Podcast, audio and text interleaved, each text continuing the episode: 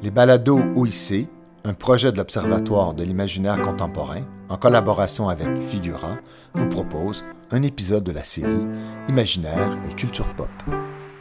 Bonjour à toutes et à tous. Bienvenue dans ce nouvel épisode des balados euh, de l'Observatoire d'imaginaire contemporain. Aujourd'hui, nous allons parler de jeux vidéo et de narrativité. C'est un sujet large, évidemment. Et comme ce n'est pas un podcast spécialisé en jeux vidéo, euh, notre objectif n'est pas du tout de faire le tour de la question, mais plutôt de la soulever, de voir ensemble quels en sont les enjeux, de réfléchir à partir de quelques exemples particuliers, comme vous allez voir. Je ne suis pas personnellement spécialiste de jeux vidéo, même si je les pratique quotidiennement, mais je m'intéresse beaucoup à la narrativité des œuvres de fiction en général et à travers les différents arts et médias, en particulier la littérature de genre et les séries télé.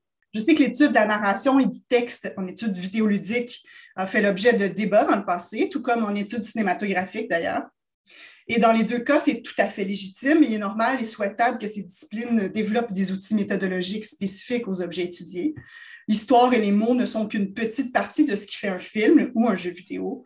Sans les images, le montage, le son, le jeu des acteurs, un film ne serait, ne serait pas une œuvre. Et c'est la même chose pour les jeux vidéo. Sans l'interface, l'interactivité, les règles, les objectifs, le monde construit et aussi la plupart du temps l'image, le son, les personnages et la communauté de joueurs, ça n'aurait rien d'un jeu vidéo non plus.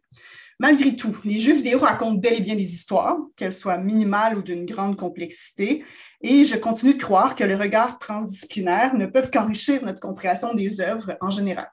En plus, il existe des perspectives théoriques qui permettent de transcender un peu les approches disciplinaires, les études culturelles, donc euh, qu'on utilise régulièrement ici, mais aussi l'étude des genres en ce qui me concerne. Je pense qu'il y aurait un travail à faire sur une définition de la science-fiction qui traverserait les médias et qui inclurait les jeux vidéo, par exemple mais surtout la sémiotique, comme en témoigne d'ailleurs le parcours universitaire de plusieurs de nos participants aujourd'hui, euh, que je vous présente d'ailleurs. Nous avons Simon Dor, qui a fait son doctorat en études vidéoludiques à l'Université de Montréal et qui est désormais professeur adjoint en création et nouveaux médias à l'Université du Québec en Abitibi-Témiscamingue. Bonjour Simon. Bonjour Hélène. Ensuite, nous avons Gabriel Tremblay-Godette, docteur en sémiologie de l'UQAM et maintenant professeur de littérature populaire à l'Université TÉLUC et fondateur du collectif Obel. Salut Gabriel. Bonjour Hélène. Et finalement, on a Pierre Gabriel Dumoulin, étudiant au doctorat interdisciplinaire en études sémiotiques à l'Université du Québec à Montréal et membre d'Homo Ludens et du collectif Obel. Bon matin, Gabriel. Bon matin. Je vais pas aller plus loin dans mon introduction, qui est déjà un peu plus longue que ce que j'envisageais au départ. Je vais plutôt céder la parole tout de suite à Simon, qui va établir, donc, qui est notre, un peu notre, spécial, notre euh, chercheur en études vidéoludiques euh, professionnelles. Donc, allons euh, vers Simon, qui va établir quelques bases sur les différentes formes de narration dans les jeux, en particulier dans les jeux de stratégie et de gestion, et sur la théorie des mondes possibles un peu, je pense. Donc, Simon, je te laisse la parole. Ah, merci, merci. Je suis super content. comme, je disais, je suis un peu le, ludologue de service autour de la table. Euh, mais, ça me fait toujours plaisir. Puis d'autant plus que euh, pour moi, je suis à 100% d'accord avec euh, tout ce que tu viens d'énoncer au niveau de l'introduction. autant c'est super important de, faire des liens entre ce qui se fait en littérature, dans les séries télé. autant c'est important de comprendre quelles sont les particularités du jeu vidéo en ce qui a trait à la narration. Je, dis du jeu vidéo, mais j'aime bien aussi le dire au pluriel parce qu'il y a énormément de formes de jeux vidéo. Il faut penser la narration de manière très, très différente selon le type de jeu vidéo qu'on a devant nous. il y a eu le débat ludologie-narratologie au début des études de jeux vidéo. Euh, donc, plusieurs chercheurs disaient ben, les jeux vidéo, c'est une forme d'art à part entière. On doit l'analyser différemment de, de, la narration. Donc, ils essayaient de scinder en quelque part le jeu vidéo de la narration. Euh, puis en quelque part, ben, il y avait les narratologues qui disaient oui, mais le jeu vidéo peut finalement euh, raconter des choses différentes, raconter des histoires avec ses propres particularités. Donc, c'est aussi important, en quelque part, on peut dire, je déteste cette phrase, mais ici, je pense que ça applique bien, la vérité est quelque part entre les deux, dans la mesure où justement, ben oui, le jeu vidéo, c'est quelque chose à part entière qu'il faut analyser, il faut développer et comprendre à part entière. Mais si on s'intéresse à la narration, ce qui est notre cas évidemment aujourd'hui autour de la table, ben, il faut le faire en réfléchissant à comment est-ce que cette narration-là se fait à travers le jeu, comment le jeu apporte quelque chose de particulier. Puis, dans le fond, dans les premiers qui ont essayé un peu de concilier ce débat-là, ben, il y a eu Jesper Yule qui a vu deux formes classiques, on peut dire, ou deux formes euh, euh, extrêmes, j'ai envie de dire, de, jeux vidéo. Et la narration s'inscrit dans ces deux formes-là aussi. Donc, il a divisé les jeux vidéo en jeux de progression d'un côté et en jeux d'émergence de l'autre côté. Donc, jeu de progression, c'est des jeux qui, souvent, c'est ceux qui racontent des histoires de manière plus classique. donc qui vont nous amener d'un point A à un point B, le, premier niveau, deuxième niveau, troisième niveau, etc. Donc, on va les, expérimenter de manière relativement linéaire. Ils vont nous mener d'un point à l'autre. Et puis, bon, la narration se concilie très bien à ces jeux-là parce que de la même manière qu'on fait un niveau, on fait les niveaux dans l'ordre, ben, on raconte l'histoire aussi dans l'ordre d'une manière relativement linéaire. Donc, on va explorer le niveau 1, niveau 2, niveau 3. Et on peut insérer des, actes narratifs, donc dans, une formule, une structure actantielle très classique, dans un ordre que les niveaux nous permettent de faire. Mais on a évidemment de l'autre côté, de l'autre côté du spectre, des jeux qui sont plutôt d'émergence. Donc, des jeux où on crée des règles, on donne des règles aux joueurs, et à partir de là, ben, quelque chose émerge finalement. On n'est pas dans de la linéarité, mais on est dans de l'émergence d'une expérience à travers ces règles-là. Et le cas peut-être le plus classique, ou en tout cas le plus euh, visuellement évident, c'est peut-être un jeu comme Tetris. On arrive, on a des règles, il y a des blocs, on les bouge dans l'environnement. Puis, une fois qu'on a ces règles-là, il se passe quelque chose. Puis, évidemment, si je joue à Tetris, je peux me raconter une histoire en disant Ah oui, la fois que j'avais presque réussi, puis finalement, je n'étais pas certain. Puis là, j'avais la ligne, là, puis j'allais l'avoir, puis ah non, j'ai pas réussi mon Tetris. On peut se raconter cette histoire-là. Mais très rares sont les gens qui vont dire qu'il y a une forme de narration importante euh, ou, intéressante dans Tetris. On raconte son histoire, l'histoire du jeu, mais c'est rare qu'on dise que Tetris est un jeu narratif. Donc, dans ce sens-là, lorsqu'on veut raconter une histoire avec de l'émergence, ça peut se faire, ça peut très bien se faire même. Euh, mais en général, quand on veut raconter une histoire, ben, on se situe quelque part dans ce spectre-là. On est vraiment à 100% dans un cas comme Tetris.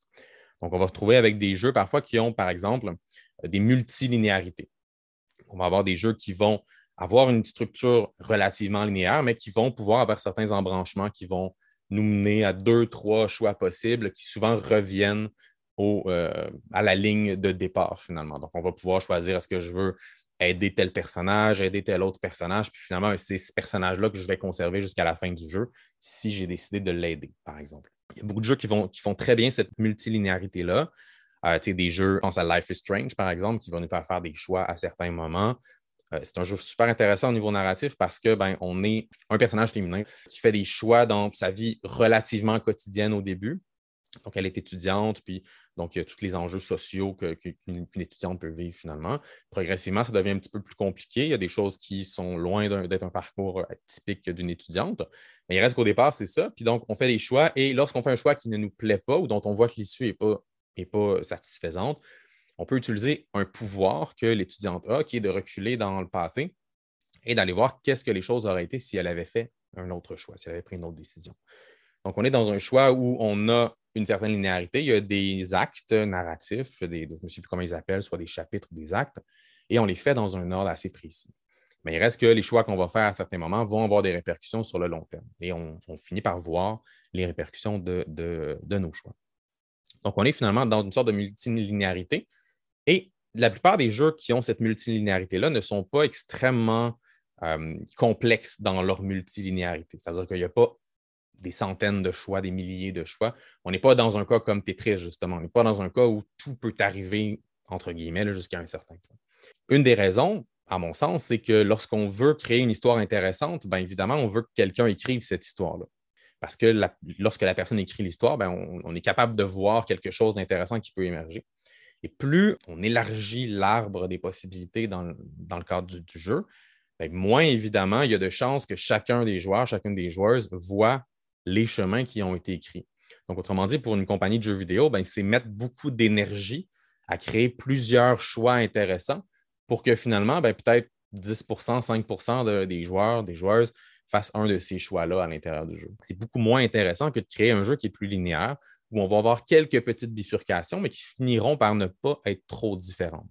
C'est ce qui va arriver dans certains jeux où on, va, par exemple, couper un, certain nombre de contenus, mais même en général, lorsqu'on fait ça, euh, je pense à un jeu euh, comme Detroit Become Human. Une des choses que j'aime de ce jeu-là au niveau de la narration interactive, c'est que lorsqu'on termine les, euh, chacun des niveaux, on voit un embranchement qui nous dit ce qu'on n'a pas vu, ce qu'on a manqué dans cette scène-là. C'est une manière aussi pour les développeurs de dire regardez, vous pouvez rejouer au jeu et voir un autre contenu pour aller voir autre chose à l'intérieur. Donc, c'est un peu une manière pour eux de rentabiliser en quelque part les, moments qu'ils ont, euh, ont scénarisés. Il reste que euh, donc, de cette multilinéarité-là, donc évidemment, il y a une limite dans comment on construit notre jeu, dans, dans ce qu'on peut mettre à l'intérieur, parce qu'on ne veut pas trop mettre de ressources pour quelque chose qui est très peu expérimenté. Donc, à l'inverse, on va avoir des jeux qui vont euh, se construire autour de l'émergence, qui vont partir d'abord d'une série de règles et qui vont vouloir que quelque chose narrativement émerge de cette série de règles-là. Un des jeux que je trouve euh, fascinant qui le fait bien, c'est le jeu Rim World. Donc, on débute, on est un personnage, en fait, on est une série de trois personnages, un petit groupe de trois personnages qui arrivent sur une nouvelle planète et qui doit finalement survivre sur cette planète-là sans trop connaître euh, les détails à l'intérieur, ce qu'ils ont à faire, etc. Ils développent éventuellement les technologies, ils regroupent des ressources, ils chassent, etc. Donc, ils ont chacun leurs enjeux pour survivre sur cette planète-là. Éventuellement, il y a d'autres euh, factions avec lesquelles ils vont interagir. Ils vont pouvoir recruter des gens de ces autres factions-là au cours de leur parcours. Mais au niveau narratif, c'est extrêmement simple. Là, vous voyez, je vous le raconte, je me dis, est-ce qu'il arrive sur une nouvelle planète ou ça fait juste être généré au hasard? Je ne suis même plus tout à fait certain. Ce n'est pas si intéressant dans le jeu. Parce que ce qui fait l'intérêt du jeu, c'est qu'on a des conditions de départ. Et ensuite, quelque chose va émerger de ces conditions de départ. Il y a des règles pour survivre, il y a des règles pour chasser les animaux, par exemple. Il y a des règles pour collecter des, ressources, pour miner, pour construire, etc. Donc, on se construit un abri, par exemple, avec ces règles-là. Euh, et, on peut se raconter ce qui va arriver à travers différents événements narratifs qui sont soit, qui émergent de ce qu'on fait nous-mêmes en tant que joueurs, en tant que joueuses, ou soit qui arrivent à partir de, comment le système a été construit finalement. Ah ben à chaque 10 minutes, il va se passer un événement. Ça pourrait être euh, un personnage qui arrive, qui veut commercer avec nous. Ça pourrait être un monstre qui vient nous attaquer. Euh, ça pourrait être un bandit. Ça pourrait être, euh, etc., une maladie qui arrive, etc., etc. Donc, comment le jeu est construit, c'est fait pour, puis là, si je ne me trompe pas, je cite le, slogan du jeu, c'est pour générer des histoires, finalement. Donc, c'est un générateur d'histoires à, la base Rimworld. Puis ça se construit à partir, je dirais, c'est lorsque la vague de jeux style Minecraft est arrivée vers la fin des années 2000. C'est là qu'on a vu une émergence de jeux de ce type-là. Je pense à Rimworld, euh, Oxygen Not Included, euh, Factorio, par exemple. Euh, ce sont des jeux qui sont construits sur des règles assez simples. Puis ensuite, lorsqu'on fait l'expérience de ce jeu-là, ben, on voit tout ce qui peut se construire, tout ce qui peut grandir à travers ça. Et pour moi, ben, cette, si on veut, cette dualité des structures-là, j'ai envie de dire le point commun de, ce qu'il y a, qu'on soit des deux côtés du spectre progression et émergence, c'est que lorsqu'on est joueur, euh, on peut penser son expérience en termes de monde possible. Et je pense que c'est une des particularités, sinon la particularité de la narration en jeu vidéo. C'est-à-dire que quand on fait l'expérience du jeu, on n'est pas seulement en train de faire l'expérience du monde narratif dans lequel on est, du monde fictionnel dans lequel on est, mais on est en train de faire l'expérience de différentes possibilités de monde, différents mondes possibles. Donc, on commence en choisissant quelque chose et à chaque fois qu'on fait un choix, on est conscient que ce choix aurait pu être autre chose. On est conscient qu'il aurait pu se passer autre chose. Et ça peut être très, très simple. Ça peut être j'ai sauté par-dessus un trou dans Mario, je suis tombé, j'ai perdu une vie, etc., versus j'ai réussi. Lorsqu'on est dans quelque chose de très linéaire et, même de très. Un défi d'exécution comme dans Mario, est-ce que j'ai réussi ou est-ce que j'ai échoué? Ben, il y a toujours la prémisse que si j'échoue à accomplir mon objectif, je le sais que j'aurais pu réussir et donc je veux reprendre mon coup pour réussir finalement. Mais au niveau de la narration, c'est un peu la même chose, mais il y a moins la connotation j'ai un échec ou j'ai une réussite. Il y a la connotation j'ai fait ceci avec mes personnages, mais j'aurais pu faire autre chose. J'aurais pu réussir autrement. J'aurais pu décider d'aller euh, aider tel personnage au lieu d'aider tel autre personnage. Et je veux en quelque part soit comprendre non pas le monde narratif dans lequel je suis, mais l'ensemble des mondes narratifs possibles que ce jeu me permet finalement. Et c'est en quelque part un des plaisirs, je trouve, les plus importants dans la narrativité en jeu vidéo, c'est de dire, ben, mon plaisir de jouer n'est pas que le plaisir d'explorer ce qui se passe dans ce monde, dans cet univers ou dans cette ligne narrative, mais ce qui peut se passer dans ce contexte-là. Il y a des choses que je peux faire, il y a des choses que je ne peux pas faire, évidemment, mais il y a des choses que je peux faire et je vais essayer de mieux comprendre quelles sont les choses que je peux faire. Évidemment, lorsque je joue à un jeu euh, comme Life is Strange ou comme Detroit, euh, je parle à quelqu'un qui a déjà joué au jeu, ben, on, échange là-dessus. On dit Ah, moi, j'ai fait tel, j'ai suivi tel chemin, j'ai aidé telle personne, j'ai réussi à sauver tel personnage, etc. etc. On parle d'expériences qui sont assez semblables. On sait qu'on a vécu les mêmes scènes ou presque dans à peu près le même ordre, mais on, est capable de se dire Ah, toi, tu as fait telle chose, je n'avais pas pensé à faire ça. Peut-être que je pourrais rejouer pour essayer moi aussi de réussir tel truc pour voir ce que ça donne on a un peu la même base par rapport à ça. Lorsqu'on est dans un jeu d'émergence, ben, la différence, c'est qu'on est plutôt dans l'abstraction. Ah, je ne savais pas que si je combinais tel truc avec tel autre objet, je serais capable de créer une arme qui me permettrait de combattre les monstres générés automatiquement à tel moment. Là, on est plus dans les règles de jeu, évidemment. Mais au niveau de l'ambiance narrative, ben, c'est tout aussi important. Et en, quelque part, on est dans, la même logique. On est en train de comprendre qu'est-ce que le jeu peut générer en termes de monde possible. Quelles histoires ce jeu peut me raconter. Et selon ma compétence, selon mes intérêts, selon le plaisir que j'ai ou selon tout simplement la curiosité dont j'ai fait preuve quand j'ai fait l'expérience d'un jeu, ben, je vais en avoir vécu certains mondes possibles. Je vais avoir des points communs avec les mondes possibles de quelqu'un d'autre, ou je vais avoir moi-même construit les mondes possibles auxquels les autres personnes euh, de mon entourage n'auraient peut-être pas du tout pensé. Donc, le plaisir d'un jeu comme celui-là, c'est d'essayer de comprendre non pas le monde dans lequel on est, mais l'ensemble des mondes dans lesquels on peut se projeter finalement. C'est vraiment des éléments particuliers en termes de jeux vidéo, d'autant plus que, contrairement à des médias narratifs plus traditionnels, ben, les jeux vidéo nous laissent souvent le choix de ce qu'on peut faire dans le jeu. Tu, tu le disais bien, Hélène, en introduction, moi j'aime beaucoup les jeux de stratégie, les jeux de gestion ce sont des jeux pour moi qui ont une particularité au niveau narratif, c'est-à-dire qu'ils nous permettent d'agir sur le monde. Ils nous donnent des moyens pour agir sur le monde. Et selon, évidemment, la, on va dire l'école de pensée, il y en a qui vont être un peu plus restreints, il y en a qui vont être un peu plus ouverts. Mais ce sont tous des jeux qui nous permettent d'agir sur le monde, qui nous permettent de changer le monde dans lequel on est.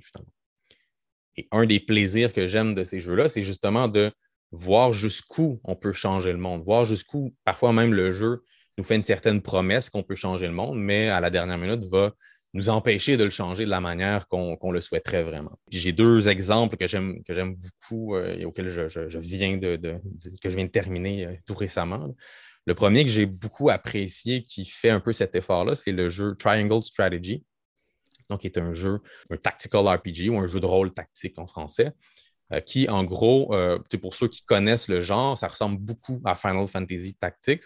Donc, on a un groupe de personnages qui vont faire des combats un à la suite de l'autre sur une grille.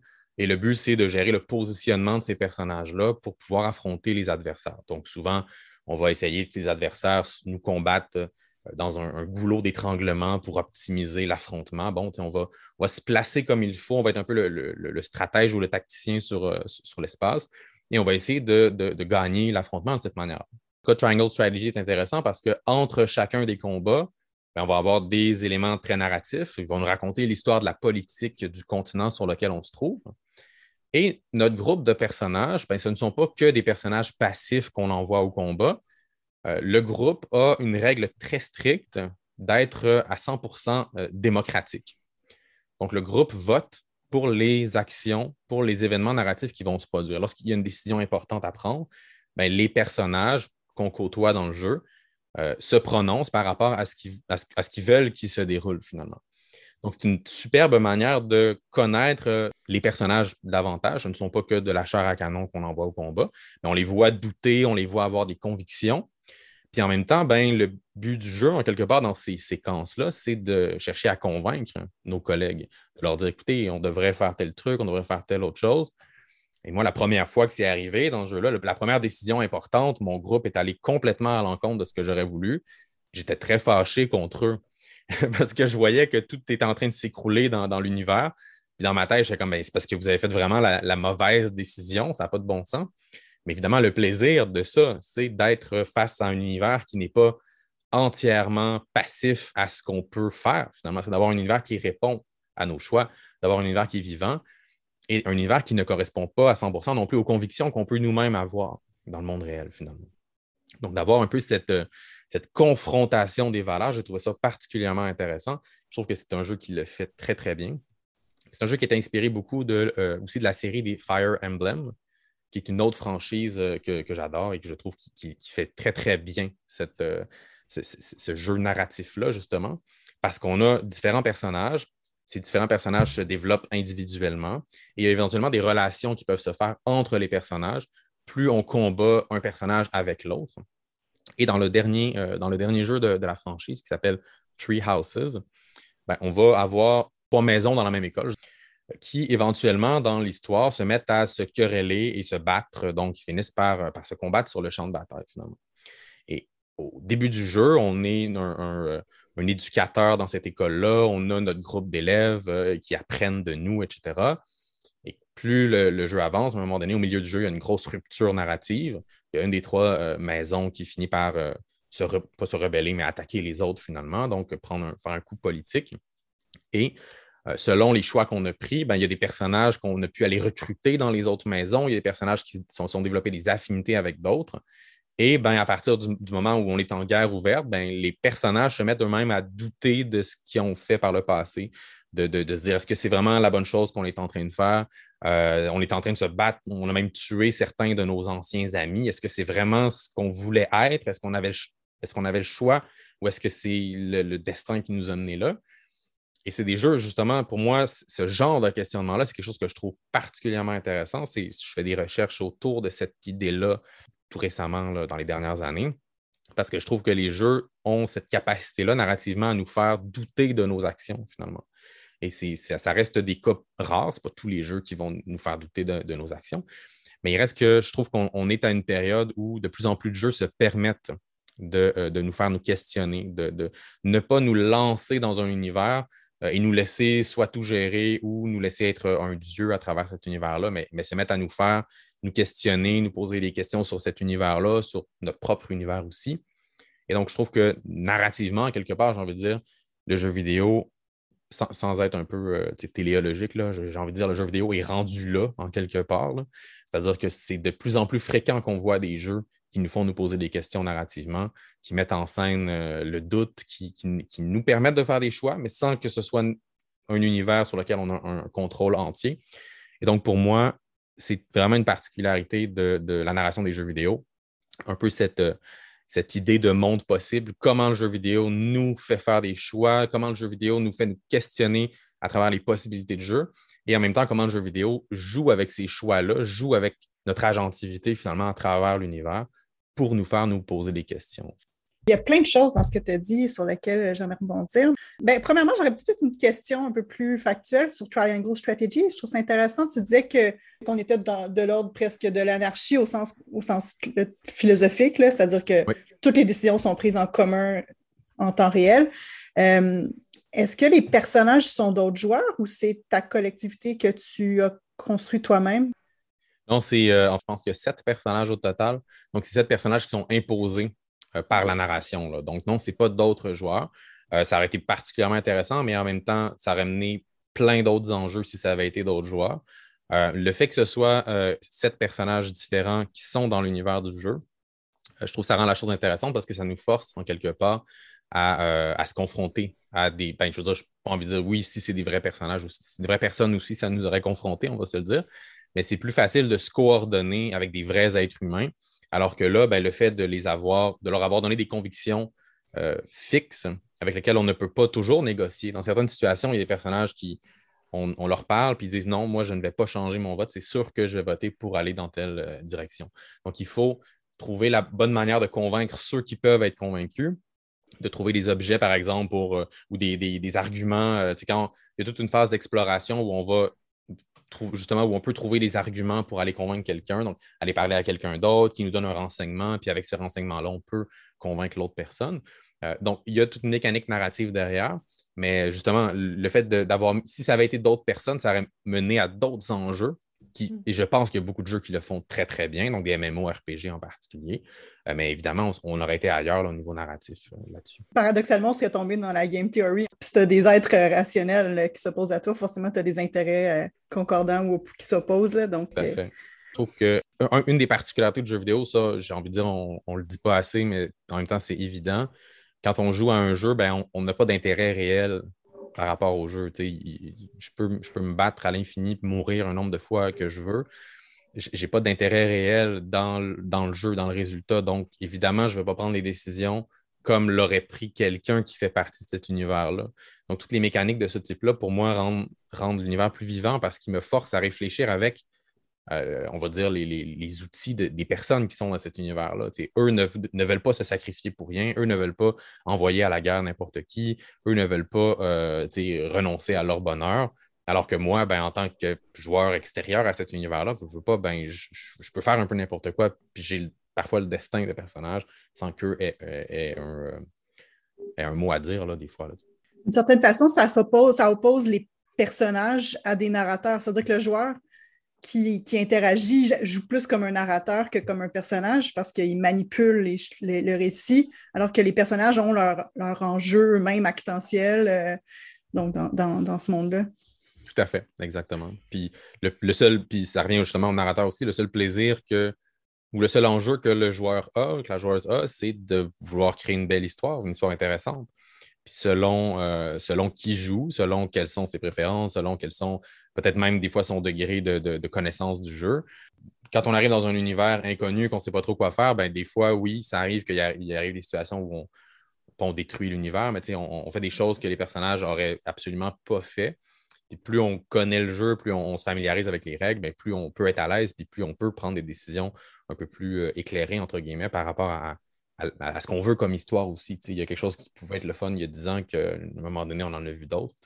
Donc, je pense que ça aussi, c'est super important lorsqu'on a du contrôle sur l'histoire de, penser à ça. Ça fait penser à XCOM 2, War of the Chosen, l'expansion et non pas la version euh, bancale qui était moins euh, excitante. Et euh, en fait, sur, le plan justement de, de la narrativité, c'est un jeu qui est très pauvre. En fait, on peut le dire, le récit est assez inintéressant. Mais là où euh, j'ai un peu tiqué sur une chose que tu as dit, c'est quand tu dit on n'a pas d'intérêt réel quand on joue. Mais dans un jeu de stratégie euh, de turn-based comme ça, évidemment, euh, et là, dans XCOM, on joue dans un mode qu'on dit permadeath, c'est-à-dire que quand un personnage se, fait tuer, il ne revient pas. Mais quand on commence à jouer à XCOM, on sait très bien au début que moi, quand, en tant que général qui dirige mes troupes, quand je me lance dans les premières missions, il y en a un je le choisis pour une raison arbitraire comme son nom de famille généré automatiquement me plaît pas. Je dis, toi, mon grand, tu es de la chair à canne. Tu vas aller te faire buter pour attirer l'attention des adversaires. Mais plus on joue, plus on a un investissement qui vient peut-être juste, en fait, là, de du, temps qu'on investit à, à, jouer au jeu. Mais moi, je me souviens quand, par exemple, dans, le déroulement d'une partie, après 40 heures de jeu, mon sniper de niveau très avancé avec les armes s'est fait buter, ben là, j'étais dévasté j'ai eu une, réaction émotionnelle plus vive que lorsqu'un personnage que j'apprécie dans une série télé y arrive euh, un malheur. Et parce que je suis un joueur intègre de ce type de jeu-là, je n'ai pas juste réactivé ma plus récente sauvegarde, j'ai recommencé depuis le début pour essayer de, jouer le jeu selon l'expérience qu'il proposait. Donc, et ça, je pense que appeler ça peut-être euh, une expérience narrative, ce serait un peu excessif, mais c'est clair que ce personnage-là, que j'ai manipulé, que j'ai amené au combat, à qui j'ai donné un rôle particulier, que j'ai façonné parce que j'ai changé son apparence, etc., ben, j'ai développé un rapport avec cette personne qui est strictement imaginaire et abstraite, de la même manière dont je peux développer face à un personnage de, fiction dont je vais suivre les aventures à travers différents tomes d'une série de bandes dessinées, par exemple. Donc, il y a quand même un aspect où même dans des jeux dont la narrativité primaire, celle qui est offerte par l'œuvre, est, assez pauvre, on a quand même un rapport qu'on entretient face à l'œuvre euh, qui, nos réflexes, disons, de, consommation d'œuvres narratives peuvent nous amener à s'investir dans des personnages comme on le ferait dans des modèles euh, de narration issus d'autres disciplines.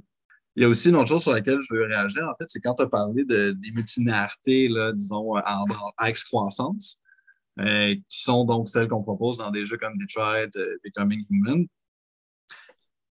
et là, c'est vrai que c'est un problème d'écriture pour les gens qui créent des jeux vidéo de se dire, ben là, je vais annoncer que ce jeu-là a 24 fins possibles. Et finalement, ça, va être un peu en vain parce que très peu de gens vont aller se taper ces 24 fins-là. Quand nous étions collègues et que j'étais chargé de cours à l'Université du Québec en Abitibi-Témiscamingue, j'enseignais un cours de réalisation et scénarisation de médias interactifs où j'enseignais surtout la multilinéarité et je demandais aux étudiants et étudiantes d'essayer des jeux comme Until Dawn, par exemple. Et euh, beaucoup des, des, étudiants et étudiantes réagissaient en me disant ben moi, ça m'angoisse de ne pas, de, savoir que je vais passer à côté de toutes ces fins-là, que je n'aurai pas la fin optimale. Là, je leur apprenais, ben, écoutez, ce que vous pouvez faire pour Until Dawn, c'est aller regarder les, les fins sur YouTube. C'est ce que j'ai fait parce que je ne voulais pas me taper ce jeu-là 27 fois pour être capable d'en parler euh, dans son intégralité. Et il y a un modèle d'écriture qui est venu un peu euh, pallier à ça, qui est celui de la multilinéarité convergente. C'est-à-dire qu'il y a plusieurs moments, il y a des moments où on va avoir des choix à faire, mais ça va nous ramener à des points convergents. Donc, même s'il y a des incidences sur les décisions qu'on va, des incidences par rapport aux décisions qu'on va avoir prises, ils vont être un peu résorbés parce qu'on va revenir à un point conducteur commun. Et le, le, cas, disons, assez classique de ça, c'est Firewatch. On, joue un personnage d'un homme qui vit un moment difficile dans sa relation avec sa femme qui a développé un Alzheimer précoce et qui décide d'aller passer une période de temps comme garde dans un parc national où il doit donc, comme le titre l'annonce, surveiller les incendies. Et l'interactivité dans le jeu va passer par des dialogues qu'on a avec notre chef de, de secteur à qui on communique à l'aide d'un walkie-talkie. Et à chaque fois qu'on a euh, des interactions avec elle, on a plusieurs choix de dialogue. Et les dialogues, peu importe ce qu'on choisit, on va arriver à un, point du récit et on va toujours arriver à la même fin. Ce qui est vraiment fascinant dans ce jeu-là, c'est l'immense cohérence interne des dialogues proposés parce que on va développer une relation avec cette personne-là qu'on va jamais voir en fonction de ces choix-là qu'on fait qui vont donner une coloration émotionnelle différente à cette relation-là. On peut être un peu plus sur le mode du flirt, on peut être indifférent, on peut être euh, agressif, mais même si on décide de jouer le premier tiers de la partie en étant agressif envers cette personne-là, on peut choisir éventuellement de devenir un peu plus dans le flirt et ça va quand même fonctionner. Donc ça, c'est, à mon sens, une manière de permettre l'expérience de la multilinéarité qui va à la fois permettre une envie de, de rejouabilité très, très élevée, mais qui va aussi ne pas créer l'angoisse de se dire Ah ben là, je n'ai pas fait les bons choix, donc je n'aurai pas la bonne fin. Cette question-là de comment proposer justement des. C'est pas forcément des mondes possibles comme tu l'exprimais pour les autres jeux, puis je trouve que c'est vraiment une manière de l'aborder qui, est très riche. Mais là, c'est plutôt des versions possibles d'un même événement qui donc va nous inviter à voir rejouer à ce jeu-là pour en connaître des variations sur laquelle on peut se concentrer parce qu'on euh, n'est pas en attente d'une fin qu'on ne connaît pas encore. On la connaît, la fin, mais on veut voir quelle manière on a de s'y rendre qui peut permettre des éclairages différents sur, euh, sur cette fin-là. C'est drôle parce que tu parles d'angoisse des mondes possibles. Moi, j'y vois dans ce que tu dis l'angoisse de l'inévitabilité, de la finitude. Il y a comme, c'est comme deux angoisses concurrentes. Ça va être frustrant que peu importe ce que tu vas faire, ça va finir pareil, mais quand on y pense, c'est aussi ça l'existence. Ça finit tous à la même place, peu importe les choix qu'on fait. Ce qui est intéressant aussi, c'est que tu disais, est-ce qu'il n'y a pas de conséquences sur nos vies? Le jeu vidéo, c'est à la fois un, jeu au sens propre, c'est-à-dire au sens où vraiment on est en dehors de notre réalité, on, simule la réalité et donc forcément, ça n'a pas d'impact sur la vie réelle. C'est pour ça que le jeu a été inventé euh, même chez les animaux. Mais il y a aussi que le jeu vidéo, de la manière dont il s'est développé avec le temps, le joueur devient un co-auteur aussi de l'œuvre qui, est à la fin, qui, qui en émerge à la fin. Puis l'autre truc aussi, c'est tu disais que ton réflexe, c'est d'aller voir les autres fins sur YouTube. Je pense que c'est plus important que tu laisses supposer. C'est-à-dire que pour moi, ces jeux-là sont intéressants justement parce qu'ils sont joués en communauté, justement parce qu'on a accès à toutes les autres fins par d'autres joueurs. Ça devient leur version du jeu à eux auquel on peut accéder si justement on fait partie de cette communauté-là. Donc, je pense que ça devient moins angoissant quand on sait que nos choix mènent à quelque chose de précis, mais qu'on va avoir accès aux autres choix parce que d'autres gens ont d'autres euh, ont d'autres valeurs morales, ont d'autres réflexes, ont d'autres rapports au jeu qui vont donner une autre œuvre à laquelle on va pouvoir aussi avoir accès si, si on joue en communauté puis qu'on se, on se donne accès à ces, à ces versions-là. C'est super intéressant, puis je trouve que ça peut amener à justement deux sentiments très, très opposés. C'est-à-dire que oui, on peut d'un côté se dire je vais jouer au jeu de la manière, sans trop y réfléchir, parce que de toute façon, j'ai accès aux autres fins si jamais. Mais on peut aussi vouloir faire exactement l'inverse, c'est-à-dire se dire savoir qu'il y a d'autres fins, puis vouloir, entre guillemets, comme tu le disais, Gabriel, vouloir obtenir la bonne fin. Donc, pas tant pour des raisons narratives que pour des raisons de performance. Des fois, en, se disant OK, ben, je veux je veux être le meilleur, je veux pas que euh, je veux pas euh, je veux réussir le jeu. Euh, exemple, je pense à des Fire Emblem. Je veux le réussir sans perdre de personnage. Il y a des Fire Emblem où c'est très difficile de réussir sans perdre de personnage. je trouve ça toujours weirdement touchant la fin d'un Fire Emblem à cause de ça, parce qu'on nous présente le destin de chacun des personnages qu'on a côtoyés. Puis quand il y en a qui sont morts, on pourrait s'attendre à quelque chose de larmoyant. Ah, ses amis l'ont. Non, non. Quand il est mort, ça dit le personnage est mort à tel, dans tel scénario, c'est tout. On n'a aucune idée de qui il laisse dans le deuil, etc., etc. Puis je trouve ça d'autant plus narrativement frustrant parce que tu arrives et tu dis, OK, il aurait pu y avoir plein de choses, puis là, le jeu ne me dit pas ce qu'il aurait pu y avoir. Et, comment quelque part ça donne l'envie de vouloir rejouer ou de, réessayer pour sauver ces personnages-là, finalement. Il y, a, toute une tendance à, concevoir les joueurs comme, des co-auteurs euh, de l'expérience narrative du jeu. Il y a deux écoles de pensée par rapport à ça. Il y en a qui disent non, non, pas du tout. Tout ceci, c'est les, développeurs euh, qui, prévoient ça. Personnellement, je pense qu'il y a de l'action de, de co-auteurs, mais ça dépend beaucoup. C'est-à-dire, je dirais que c'est souvent des co-auteurs de la narration plutôt que des co-auteurs du jeu. Et je pense que c'est important, malgré tout, de faire la distinction entre les deux. Puis, pour euh, faire euh, un rebond sur ce que Gabriel disait par rapport à XCOM, pour moi, le code XCOM est un code de narrativité où le joueur est co-auteur de cette narrativité-là. C'est-à-dire que l'importance qu'on accorde à nos personnages dans un jeu dépend de choix qu'on a voulu faire soi-même, qui sont des fois complètement justement désintéressés, de dire ben tel personnage, j'aime pas sa face, j'aime pas son nom, etc. Donc, où j'y vais au hasard, il va me servir de char à canon ou qui sont liés à des circonstances. Je commence au début, puis je n'ai pas prévu telle chose, j'ai deux, trois personnages qui meurent. Oups, qu'est-ce que je vais faire?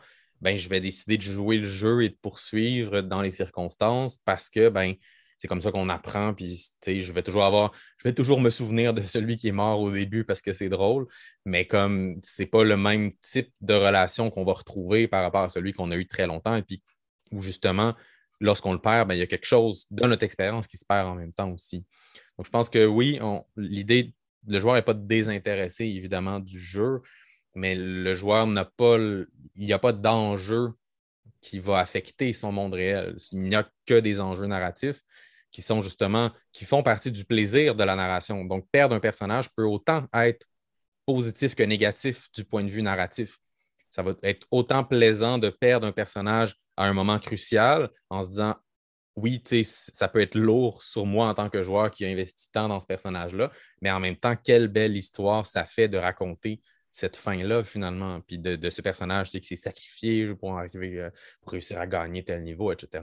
Donc, on peut soi-même se construire une expérience à travers ça, puis se, créer des, récits, des micro-récits à travers donc, notre expérience de jeu. pour moi, ça, c'est un élément particulièrement euh, important dans le cas de la narration en jeu vidéo. Puis justement, quelque part, pour moi, c'est ce qui fait le plaisir de jouer à un jeu vidéo, c'est de se confronter à ces différentes possibilités-là et ces, différentes, ces différents types d'expériences-là, finalement. Tu parlais de, des décisions qui sont prises, qui créent euh, le récit, évidemment, mais ce que je trouve intéressant dans certains jeux, plutôt dans les open world, l'ordre dans lequel on rencontre les autres, les personnages puis on visite le monde, va complètement changer le récit, même si même si on rencontre exactement les mêmes personnages, mais notre perception de ces personnages-là va complètement changer en fonction de comment on les rencontre. Donc, il y a quand même quelque chose de la, narration qui se crée à travers la, géographie et la temporalité du jeu qui peut varier, même si c'est exactement les mêmes récits qui, se développent. Tout à fait. Et des fois, c'est dans certains. Il y a des jeux qui le font très bien, il y a des jeux qui le font très mal, j'ai envie de dire. Mm. Parce qu'il y en a qui ça pousse un peu la situation à l'absurde. Euh, quand, tu fais plein de trucs, puis quelqu'un te dit Ah, euh, enfin, euh, je, je t'attendais ou peu importe, puis c'est comme ça fait, ça fait quatre jours qu'il est là, ça n'a pas vraiment de sens qu'il soit là. Ou tu arrives quelque part, tu arrives pour ouvrir une porte, puis il y a quelqu'un qui arrive juste au moment où tu décides d'arriver. Puis, ah, évidemment, c'est des trucs, c'est des, on va dire, des, outils narratifs qu'on retrouve en littérature, qu'on retrouve au cinéma de la même manière. Puis on dirait que lorsqu'on ajoute la dimension de, de liberté du jeu vidéo, a quelque chose qui sonne un peu faux. Euh, mais en quelque part, oui, je pense que euh, ça, fait partie beaucoup du plaisir de. on s'entend qu'explorer un univers en jeu vidéo, ça, te permet de construire quelque chose, de mieux comprendre les relations des personnages parfois. Euh, je ne sais pas si vous avez regardé la, série The Witcher sur Netflix. Moi, je n'avais jamais joué à The Witcher avant de regarder la série. Et pour vrai, il n'y a pas beaucoup de choses que j'ai compris à travers les relations entre les personnages. Toute la saison 1, la saison 2, je trouve, le fait un peu mieux, mais toute la saison 1, il y a du flou. On ne sait pas trop pourquoi les gens font quelque chose. Puis finalement, on se rend compte qu'il y avait un flashback depuis le début lorsqu'on joue aux jeux vidéo, ben, toutes ces choses-là sont, construites dans des endroits, dans des lieux. C'est beaucoup plus facile de comprendre les relations entre les différents lieux, entre les différents personnages, parce qu'ils sont situés quelque part dans l'espace. Donc, pour moi, ça fait partie d'une partie assez importante de la narrativité aussi, cette, dimension-là que tu mentionnais là. On peut passer peut-être à Pierre euh, qui va nous parler euh, de visual novels et puis de la, série euh, Zero Escape. Je trouve que Simon a fait une, belle introduction du, parcours qui va permettre de bien situer euh, pourquoi en fait je veux, parler de, visual novel et de, de Zero Escape, la, petite série. Euh, mais bon, avant toute chose, pourquoi parler justement de visual novel alors qu'il y aurait tellement de choses à jaser en, en, en pathologie, en ludologie? Tout simplement parce que c'est l'objet qui, pour moi, trop littéraire pour être un jeu et trop ludique mécaniquement pour être de la littérature. C'est un objet, c'est un ovni ludo, euh, ludonarratif et c'est pour ça que je l'aime beaucoup. Et avec une collègue à l'Université de Montréal, avec Emmanuel quelles sont ces composantes ludiques littéraires des visual novels? Donc, moi, à partir du côté plus mécanique ludique, donc du côté plus théorie du jeu, et elle du côté des gestes de lecture, donc la théorie de narration. Puis bon, euh, je trouvais que ça permettait de bien faire le, pont entre les deux dans, dans jaser aujourd'hui. Donc, à toute fin pratique, une petite définition rapide du visual novel. Donc, c'est un objet numérique à la croisée de la littérature, du jeu et du cinéma et qui jongle constamment avec les règles et ses formes artistiques, voire esthétiques, on pourrait, en parler de roman si on voudrait, euh, mais je trouve que ce n'est pas nécessairement la, bonne appellation. Roman vidéoludique, ça paraît un peu étrange. Je préfère l'appellation anglaise pour l'instant, des fois d'avoir une bonne traduction. Euh, c'est un terme parapluie en français, un peu moins euh, du côté du Japon ou de la culture anglaise, en ce qu'il euh, englobe un, ensemble de sous-catégories, lesquelles dépendent des modalités d'interaction, parfois minimes, parfois plus, plus prononcées, comme on peut le voir avec euh, justement Detroit Become Human qu'on parlait tout à l'heure. une sorte de spectre d'interactivité, en fait, qui, découle du, du visual novel dans certains jeux, euh, ces, interactions-là peuvent prendre euh, la forme d'enquête, comme dans Root Letter, les jeux de, la série Ace Attorney ou Danganronpa. D'autres, c'est tout simplement du, euh, ce que j'aime bien appeler du appuyer sur X pour continuer. Donc, c'est du texte qui défile à l'écran et on appuie sur un bouton ou une touche pour continuer. Ou encore, ça peut être des, mini-jeux, comme dans le cas de Valhalla et Coffee Talk, qui sont respectivement des jeux dans lesquels les joueurs-joueuses doivent préparer des boissons alcoolisées et des cafés à leurs clients. Terme qui connote surtout euh, un genre euh, vidéoludique japonais, donc, euh, du côté orient. Et du côté occident, on va plutôt parler de récits interactifs ou encore d'hypertexte. Mais ce n'est pas mutuellement exclusif. La seule différence à noter, c'est que les visual novels, ont tendance à réserver une place beaucoup plus minime aux interactions, voire aucune forme interactive sur justement ce, bouton sur lequel appuyer, alors que les récits interactifs exigent une plus grande forme d'interactivité chez les joueurs-joueuses, notamment avec les Quick Time Events, ces événements qui nous obligent ou pas, c'est selon, à appuyer rapidement sur les touches durant des cinématiques, comme euh, avec le code Until Dawn, où euh, les, personnages se promènent et soudainement on se fait attaquer, il faut appuyer sur des boutons pour essayer de les sauver ou ne pas appuyer sur des boutons euh, pourrait aussi être une alternative pour les sauver. Mais bon, revenons au visual novel, c'était juste pour établir ce que c'était. Euh, ce qui est aussi intéressant avec eux autres, et ça c'est d'un point de vue plus, de ma recherche personnelle, c'est que c'est vraiment les visual novels ont vraiment le cadre d'analyse parfait pour analyser les mécaniques, ce que j'appelle des ludem, des ludos, et la narration, que je pourrais comparer un peu au, système de narem emprunté euh, des théories de Whitman. Bon, je n'irai pas dans, le menu détail des théories, mais je trouve que c'est très important euh, parce que ça nous permet vraiment d'aller chercher les, petits points narratifs, les petits points ludiques et d'essayer de voir comment l'un peut influencer l'autre dans l'œuvre. Et le visual novel, comme il essaie de, justement jouer sur cette frontière ludique et littérature, est un objet parfait pour ça. Et pour justement discuter de ça, il faut aussi penser en forme d'immersion ou d'incorporation. Euh, pourquoi d'immersion et d'incorporation? Parce que c'est le propre euh, du, jeu vidéo, comme le dit la narratologue Astrid Hensline. Et il faut entendre ici immersion au sens euh, de Murray, qui, en discutait dans, je pense c'est Hamlet on the Holodeck, que c'est cette sensation de se, lancer, de se laisser immerger dans un univers narratif, de vraiment baigner dans cet univers-là et d'apprécier cette expérience surtout. Par contre, je propose de nuancer l'immersion, surtout euh, en 2022, avec le terme d'incorporation qui a été développé par euh, il y a quelques années pour préciser le rapport que nous devrions peut-être avoir quand on parle d'immersion avec le jeu. Lui, comprend donc cette notion d'incorporation comme une, forme d'immersion à double volet. Euh, donc, d'une part, c'est euh, l'environnement virtuel du jeu, euh, soit donc l'environnement du jeu numérique, ou l'environnement plutôt le, bon vieux cercle magique, qui s'inscrit dans l'esprit des joueurs. Et d'autre part, il y a le mouvement inverse, donc c'est l'incorporation de l'individu dans l'avatar lui-même. Donc, c'est vraiment un je m'inscris dans le jeu, le, jeu s'inscrit en moi que qu'Alera essaie de discuter. Et je trouve que ça, ça représente bien ce, dialogue qu'on doit avoir avec le jeu, euh, d'autant plus avec les visual novels, puisque cette immersion narrative, parfois, pas tout le temps, nous invite à prendre un rôle assez important euh, dans l'édition qui survient. Cette nuance-là, euh, dans un contexte ludonarratif, ça permet de considérer la lecture des signes du jeu. On voit peut-être mon, petit biais sémiotique ici, là, mais donc quand on joue un jeu, les signes, ça peut être autant les signes visuels, audio, ça peut être les interactions qui sont aussi des formes de signes. Donc, ensemble, on participe à la création de la narration et pour reprendre les expressions que vous avez dit plus tôt, on est des co-auteurs de cette narration-là, pas du jeu, mais co-auteurs. Je trouve que c'était une belle façon d'expliciter euh, le devenir du joueur en tant que co-auteur, co-autrice euh, du jeu, non plus en visual novel, ou ce que c'est que ça. Mais bon, est-ce qu'un visual peut donc être un jeu avec une forme d'immersion d'incorporation importante? Et la réponse bien plate à ça, c'est ça dépend. Ça dépend d'une pléthore de facteurs, surtout euh, de l'époque dans laquelle le jeu a été créé, parce que dont euh, les visual novels sont, témoignent vraiment d'une belle évolution de, comment nous passons de la littérature dans le jeu. Et surtout de s'il y a une interaction réelle qui a été pensée entre la narration et la mécanique. Je ne parle pas ici d'embranchement multiple, qui serait tout à fait très intéressant à discuter sous forme de mécanique, mais je parle plutôt de quand on ouvre une porte, est-ce que l'ouverture de la porte dans un jeu, euh, ça peut être un jeu, un jeu de guerre ou un jeu tout simplement de, réalité augmentée ou réalité virtuelle, est-ce, est que ça a une signification narrative? Est-ce que ça a un pouvoir narratif? Puis quand on lit du Marie Ryan, qui nous dit que la, narration, en fait, c'est juste un processus de construction cognitive, au final, ben, pourquoi pas?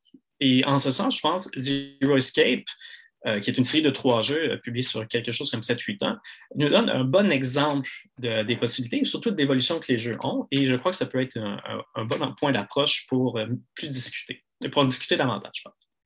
Donc, Zero Escape, pour la petite histoire, c'est, donc, ce sont trois jeux vidéo développés par Spike Chunsoft puis par Chime. Le premier, c'est Nine Hours, Nine Person, Nine Doors, paru en 2009. On voit le concept avec le 9. Et euh, c'est un visual novel dans lequel euh, le joueur, la joueuse doit fouiller des pièces, résoudre des énigmes, des puzzles, afin de sortir d'un bateau inspiré du Titanic, euh, inspiré à la fois sous son design et son tragique destin, parce que vous avez 9 heures pour compléter le jeu, sinon vous allez mourir.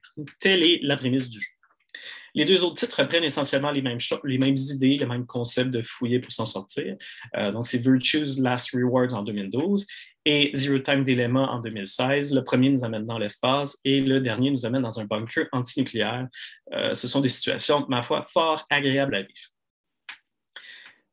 Et euh, durant ce processus, quand on découvre le jeu, on commence à, faire ces fragments. Parce que la plupart des jeux, la, narration est vraiment sous forme de fragments dans la plupart des, euh, dans les trois, surtout dans le dernier on a toujours accès à l'arborescence narrative, à une cartographie. Donc, on peut se promener d'un fragment à l'autre pour les recommencer, comme si on était dans un livre dont vous êtes le héros, que ça ne tentait pas de, de, finir le livre et de le recommencer. On peut, faire du backtrack en, bon gamer. On peut revenir sur nos pas et euh, revenir sur certains éléments, revivre des scènes autrement directement tout de suite après les avoir faites. Les trois jeux, donc, reprennent essentiellement les mêmes mécaniques de point and click, de on est dans une pièce, on fouille, on regarde à gauche, on regarde à droite, on essaie de résoudre des énigmes. C'est sensiblement la même chose euh, d'un jeu à l'autre, sauf que visiblement le troisième a une, plus grande euh, amélioration du, point de vue de la, qualité d'expérience du joueur, donc de quality of life, euh, beaucoup plus agréable à jouer que son pendant de 2009. Un exemple de puzzle, par exemple, pour juste définir la quantité de, micro-actions ou de micro-narration potentielle qui pourrait arriver. Donc, le premier, le premier jeu ouvre sur un puzzle, il faut ouvrir une porte. Pour l'ouvrir, il faut un, défaire le cadre d'une photo avec un tournevis qu'on a trouvé qui traînait par terre. Deux, trouver des clés cachées dans la pièce. Trois, décoder des combinaisons pour de valises et associer les clés à tout ça. Et quatre, faire un calcul mathématique pour finalement savoir quelle carte magnétique utiliser pour ouvrir la porte. Euh, le tout avec l'eau qui monte euh, dans la pièce où on est euh, enfermé. Donc, ça a quelque chose un peu angoissant. Donc, disons, cette narration-là est assez adéquate et ces micro-actions-là nous permettent de créer une sorte de petite tension de « Oh mon Dieu, je dois sortir ». Mais prises comme telles, les mécaniques ici qui sont mobilisées sont participent un peu, du moins très faiblement, à la narration du jeu, en le sens qu'elles n'influenceront pas du tout comment je vais percevoir le jeu. Le jeu veut que je fasse cela, donc que j'agisse de cette manière pour sortir. C'est littéralement, je dois faire A, B, C pour sortir de la pièce. Il n'y a pas d'autres lectures possibles comme on pourrait le faire euh, avec des jeux euh, en manchement multiple ou des jeux avec des, interactions plus, approfondies comme les euh, open world. Dans ce contexte, on pourrait dire qu'il n'y a pas de narration. Mais quand on arrive dans le dernier jeu de la série, Zero Time Escape, dans, celui-là, les développeurs ont décidé de donner, plutôt d'ajouter une valeur narrative à la succession des mécaniques, dans ce sens que par, la, par la mobilisation des mécaniques de jeu, on crée du narratif. Je m'explique. Euh, il y a une scène assez marquante dans le jeu au point tel que c'est la, scène qui, est mise souvent sur le cover avec le logo du jeu, durant laquelle deux personnages doivent travailler ensemble pour sortir de la pièce dont ils sont enfermés. Mais chaque élément que vous allez faire, donc ouvrir des portes, déplacer des objets, résoudre un énigme, faire des mathématiques, quoi que ce soit, va participer à créer une tension qui va mener à la mort d'un des deux personnages, que vous le vouliez ou non, mais vous le savez seulement rendu à la fin qu'un des deux personnages va mourir. Dans le sens que vous êtes coupable de la mort d'un des deux personnages, mais vous ne savez pas que vous avez besoin d'en tuer un des deux pour pouvoir sortir de la pièce. Vous arrivez donc à la fin où un des deux personnages se retrouve avec une arme automatique sur la tempe et vous ne vous, sentez pas bien de les avoir mis dans cette situation-là les mécaniques ont été pensées dans l'univers de la pièce afin de glisser des indices ici et là qui laissent entendre, une fois qu'on a fait l'expérience, on sait qu'il y en a un qui va mourir et si on refait la pièce, on voit les indices qui ont été laissés. Donc, on voit que justement par cette mobilisation des mécaniques, la mobilisation de la mécanique narrative, on crée une tension encore plus forte qui, sans aucun dialogue, permet justement de nous créer un malaise profond envers ce personnage-là qui, dans d'autres séquences, pourrait ne pas mourir. Mais dans cette pièce très spécifique, l'un des deux doit mourir et vous le savez seulement une fois que vous êtes rendu à la fin du tableau. Donc, alors que dans l'exemple du bateau, les mécaniques, c'était très restreint, on voit ici que le joueur ou la joueuse participe activement, est vraiment un co-auteur de la narration et pas seulement de l'action ludique, euh, qui, je pense, est quelque, une différence à faire, donc de, penser l'action en tant que succession, ben, l'action narrative en tant que succession d'événements, un peu comme euh, Bertrand Jardin en parle dans sa théorie de la lecture, mais aussi comme euh, la, narration comme une mobilisation de mécaniques qui ont des effets mis ensemble pour constituer quelque chose de, beaucoup plus fort narrativement, ou du moins qui laisse un impact qui laisse beaucoup plus d'impact sur euh, le joueur ou la joueuse. Et c'est justement cet exemple-là de, de, la conciliation des mécaniques avec un impact narratif que j'aimerais ouvrir la discussion. La manière dont, tu présentes le jeu et en fait les, enjeux qui justement sont tirés entre la narrativité et la, la ludicité, c'est vraiment euh, assez fascinant très rapidement, moi, j'aime beaucoup dans l'exemple que tu donnes à la fin. Euh, je, connais moins les visual novels, donc euh, j'y vais avec, euh, avec comment je le perçois, mais cette idée d'inévitabilité, pour moi, puis tantôt Hélène aussi, tu le mentionnais, pour moi, c'est vraiment quelque chose avec lequel les jeux vidéo sont, sont peuvent particulièrement jouer parce que plus on nous donne la possibilité ou l'illusion qu'on peut changer quelque chose, ben, plus le fait de nous enlever ce qu'on peut changer, devient signifiant en quelque part. Puis pour moi, les jeux vidéo, en quelque part, peut-être pour les raisons qu'on évoquait tantôt, ne le font pas si souvent que ça, nous donner tant de, choix. On a comme un peu cette promesse que les univers, les mondes ouverts vont nous permettre de tout changer. Puis finalement, ben, peut-être qu'on ne change pas tant de choses que ça. Mais des jeux comme celui-là, où on, est vraiment face à une situation où nos choix ont des conséquences directes et ces conséquences-là sont importantes, euh, ont des répercussions sur le long terme ou sont funestes dans certains cas. Ben, pour moi, c'est des, situations où on voit vraiment cette promesse que le jeu vidéo nous permet de changer les choses. Puis on voit que ben, dans la vraie vie, non, des fois, il y a des situations où il y a une certaine inévitabilité. Et en quelque part, ben, ces jeux-là nous ramènent justement à notre destin d'être humain qui va finir par mourir en quelque part. Euh, puis les, jeux vidéo, moi, je trouve ça fascinant à quel point, tantôt quand je parlais de monde possible, à quel point les, jeux nous permettent de, recommencer à l'infini pour réessayer. Puis euh, ça, sonne comme Ah, ben, euh, je suis un super-héros qui va battre n'importe quel monstre, mais dans les faits, quand tu regardes ton expérience, tu es mort une centaine de fois avant de réussir à gagner. Mm. pour moi, c'est les jeux qui mettent de l'avant la mort de personnages, qui mettent de l'avant le fait que non, cette fois-là, tu ne pourras pas reculer en arrière pour changer les choses, ben, il y a quelque chose narrativement de particulièrement intéressant dans ces jeux-là. On est plus dans l'éternel retour Nietzsche que dans la progression des fois. Il va y avoir quelque chose d'angoissant à tout cela. Puis peut-être si pour, euh, pour poursuivre là-dessus, tu parlais aussi tantôt de, narration fragmentaire, puis de même d'interaction minime. Euh, je ne sais pas à quel point on, pourrait vraiment extrapoler ça à. puis quand on regarde le visual novel, est-ce que ça s'applique aussi à autre chose? Mais à mon sens, le, moins, une, moins un type d'action est fréquent dans un jeu, plus lorsque ça arrive, ça devient signifiant dans le cadre du jeu. ça, ça, vaut pour, plusieurs formes de narration aussi.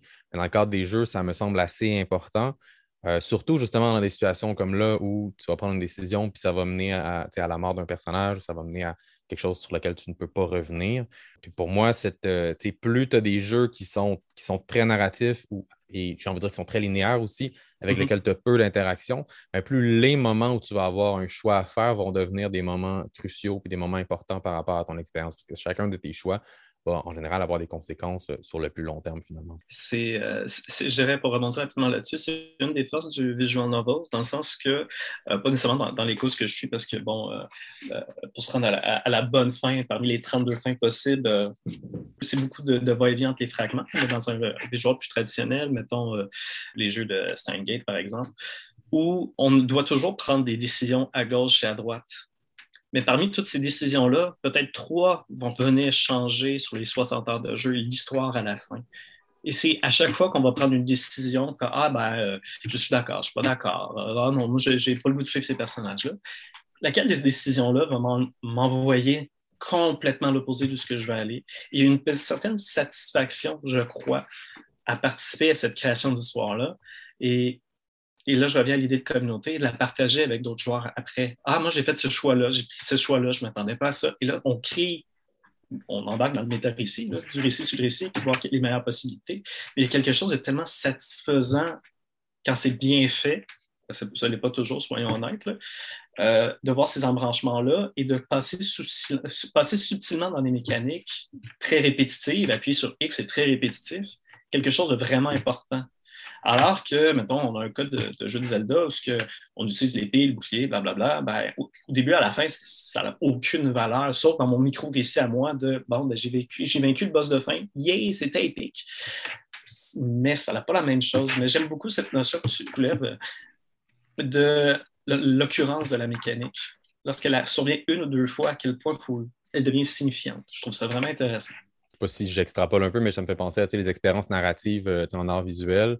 Euh, j'aime bien euh, Douglas Gordon, comment il fait quelques petites expériences. Là. Euh, par exemple, c'est 24, 24 heures Psycho. Bref, il a, projeté Psycho d'Hitchcock, mais à une vitesse qui fait en sorte que le film dure 24 heures.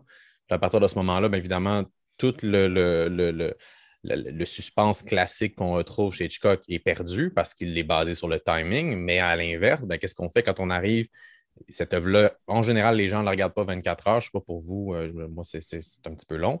Mais lorsqu'on arrive, le but, c'est juste de réfléchir à ça. Donc, quand on arrive face à cette œuvre-là, on arrive à un moment du film particulier. Selon le moment où on arrive, selon ce qu'on regarde, ben, notre regard ne voit pas les choses de la même manière, évidemment. Il ne voit pas les mêmes choses. Et les, enjeux narratifs euh, prennent un sens complètement différent par rapport à ça. Puis pour moi, comme je dis, je ne sais pas si, le, lien que je fais est ténu, mais il me semble exister. Euh, pour moi, à partir du moment où on est dans un jeu qui est très linéaire, où on ne peut pas changer quoi que ce soit, Contrairement à un film, parce que, tu sais, euh, on ne se racontera pas d'histoire. Un film, c'est très linéaire aussi. Hein. Pas beaucoup de choix à l'intérieur. Mais euh, lorsqu'on est dans un jeu et on s'attendrait à pouvoir prendre des décisions, mais là, soudainement, le, fait de ne pas pouvoir prendre des décisions devient en quelque part un choix esthétique. Puis le fait de les, quelques moments, quelque part, où on voit des choix qu'on peut prendre, ils deviennent d'autant plus signifiants finalement. Tout dépendant du type d'expérience qu'on souhaite, il y a des jeux qui, justement, permettent de reculer pour prendre d'autres choix, puis il y en a d'autres qui ne le font pas. En quelque part, c'est un choix, ça devient un choix esthétique, justement, de dire non, je ne, te laisserai pas refaire quelque chose, versus à l'inverse des jeux qui souhaitent que tu puisses euh, tout explorer. Mais il y a un jeu qui, est assez euh, célèbre controversé qui aborde le visual novel un peu pour le subvertir, qui s'appelle Doki Doki Literature Club. Donc, évidemment, pour des gens qui sont intéressés à la littérature, ça peut paraître d'emblée de façade intéressant, mais quand on joue au jeu, on découvre finalement qu'il est moins question de littérature qu'on aurait pu croire euh, à la base. Malheureusement, je ne peux pas m'avancer trop à en parler parce que c'est un jeu qui euh, qu'on peut vraiment pas se permettre de divulgacher. Il y a non seulement là, un, moment très pivot vers le premier tiers du jeu, et il y a euh, vers, en fait, pour faire advenir la fin du jeu, il y a une mécanique qui est extrêmement fascinante, qui serait très intéressante à aborder sur le plan de narrativité versus ludicité. C'est une expérience de jeu qui peut être assez, euh, pour des gens qui jouent moins souvent, qui seraient juste curieux ou curieuses par rapport à ce dont on discute, ça peut être un bon point d'entrée, en fait, pour une expérience ludique. Tout à fait. Et je ne sais pas si je, je divulgage, je le dirais, ben, il y, a une dimension horrifique un peu plus importante euh, dans ce jeu-là. En tout cas, moi, ça, moi c'est ça. C'est un jeu assez. Euh, pas mais en tout cas, il, est lourd. C'est un jeu lourd. Alors que tu as l'impression que c'est un jeu très, euh, très, très bon enfant et très amusant. non, non. Voilà. On peut peut-être passer euh, à Gabriel, qui va aussi parler un peu de, lecture, euh, puis de contexte muséal et lectural, donc dans le jeu Kentucky Road Zero. Donc, je te laisse la parole, Gabriel. Disons que ce jeu-là, je pense qu'il est assez il est particulier, à mon sens, je crois qu'il est appelé à devenir le Ulysses de Joyce dans le monde du jeu vidéo. C'est-à-dire un titre qui est considéré comme un classique que tout le monde doit connaître et compte expérimenter un jour sans forcément le faire. Faut dire aussi que c'est quand même un jeu, justement, dont on ne peut pas juste se dire Ah, je vais y aller, ça va être amusant. C'est exigeant. Et moi, euh, pour être honnête, après avoir fait le premier acte et en décidant que j'allais en parler dans le cadre euh, de notre discussion, il y a des soirs où je me dis, ah, il faudrait que je joue, mais je suis comme, non, je suis pas, je me sens pas prêt, équipé mentalement pour aborder ça parce que ça va être une forme de, travail, ça va être une forme de, lecture, d'expérience sérieuse. Donc, il y a quelque chose avec ce jeu-là euh, qui met un peu au défi. Donc, mais vraiment, évidemment, là, comme il y a un consensus que dans le débat que là, on ne va pas ouvrir la question, je crois qu'elle est terminée, puis on ne veut pas enfoncer des, portes ouvertes. Mais pour les gens qui, qui se posent encore la question, est-ce que le jeu vidéo peut être de l'art? Ben, ça devient un peu l'espèce de réponse la plus facile à faire aux gens en disant Allez jouer avec Kentucky Road Zero, vous me direz ensuite que le jeu vidéo n'est pas capable de faire de grandes choses sur le plan artistique et esthétique.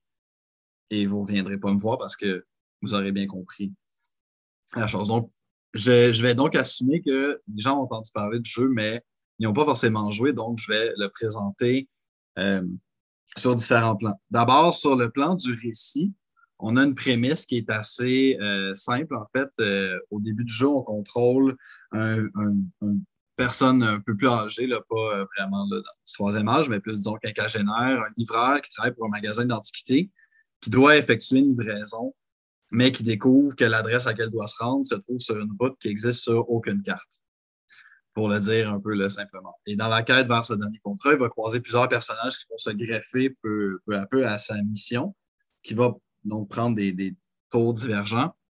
Mais donc, là, les choses vont prendre un tour imprévu en raison de rencontres improbables, de situations difficilement explicables et d'explorations imprévues.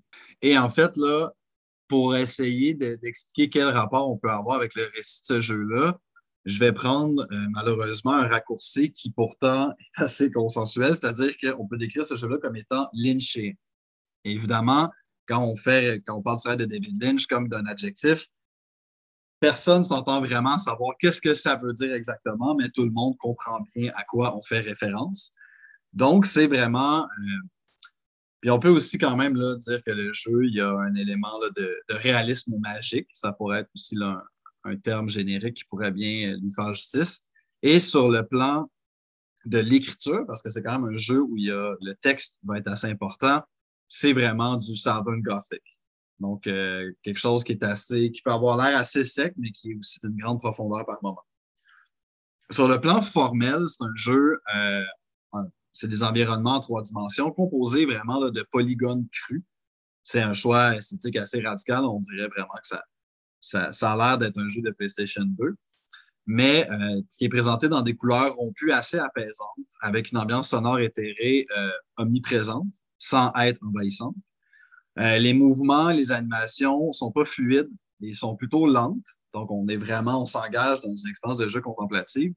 Et on est dans une esthétique qui vient vraiment rompre radicalement avec un objectif de faire quelque chose de, disons, crunchy ou juicy ou de fournir une expérience visuelle vibrante, qui est souvent, en fait, ce qu'on va avoir dans les jeux vidéo. On veut quelque chose qui va vraiment nous accrocher visuellement. Là, au contraire, on est dans une espèce de, douceur.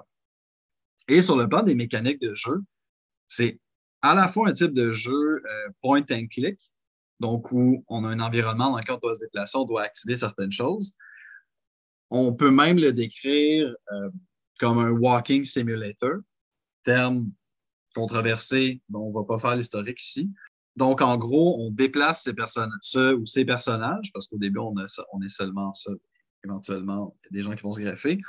Euh, on, se on, se déplace dans des environnements en trois dimensions, on peut activer certains objets, euh, mais vraiment, l'interactivité passe en bonne partie par des sélections de dialogues. Qu'on interagisse avec des personnages qu'on va découvrir dans ces environnements-là ou euh, qu'on parle avec les personnes qui font partie de notre groupe. On va avoir donc des moments où on peut choisir entre deux ou trois options. C'est rarement plus que ça. Mais on découvre assez rapidement que la multilinéarité qui est ouverte par ces choix de dialogue-là est convergente. Comme je l'expliquais plus tôt, c'est des segments assez courts qui vont se replier sur eux-mêmes. Euh, on comprend assez rapidement d'ailleurs que quand on a ces choix-là, ben, il y en a certains qui vont nous ouvrir à davantage de dialogues, euh, qui vont nous donner plus d'informations sur le récit, les personnages, leur historique, etc. Mais choisir d'aller explorer plus profondément ces dialogues-là va avoir des incidences euh, un peu superficielles sur la suite des choses.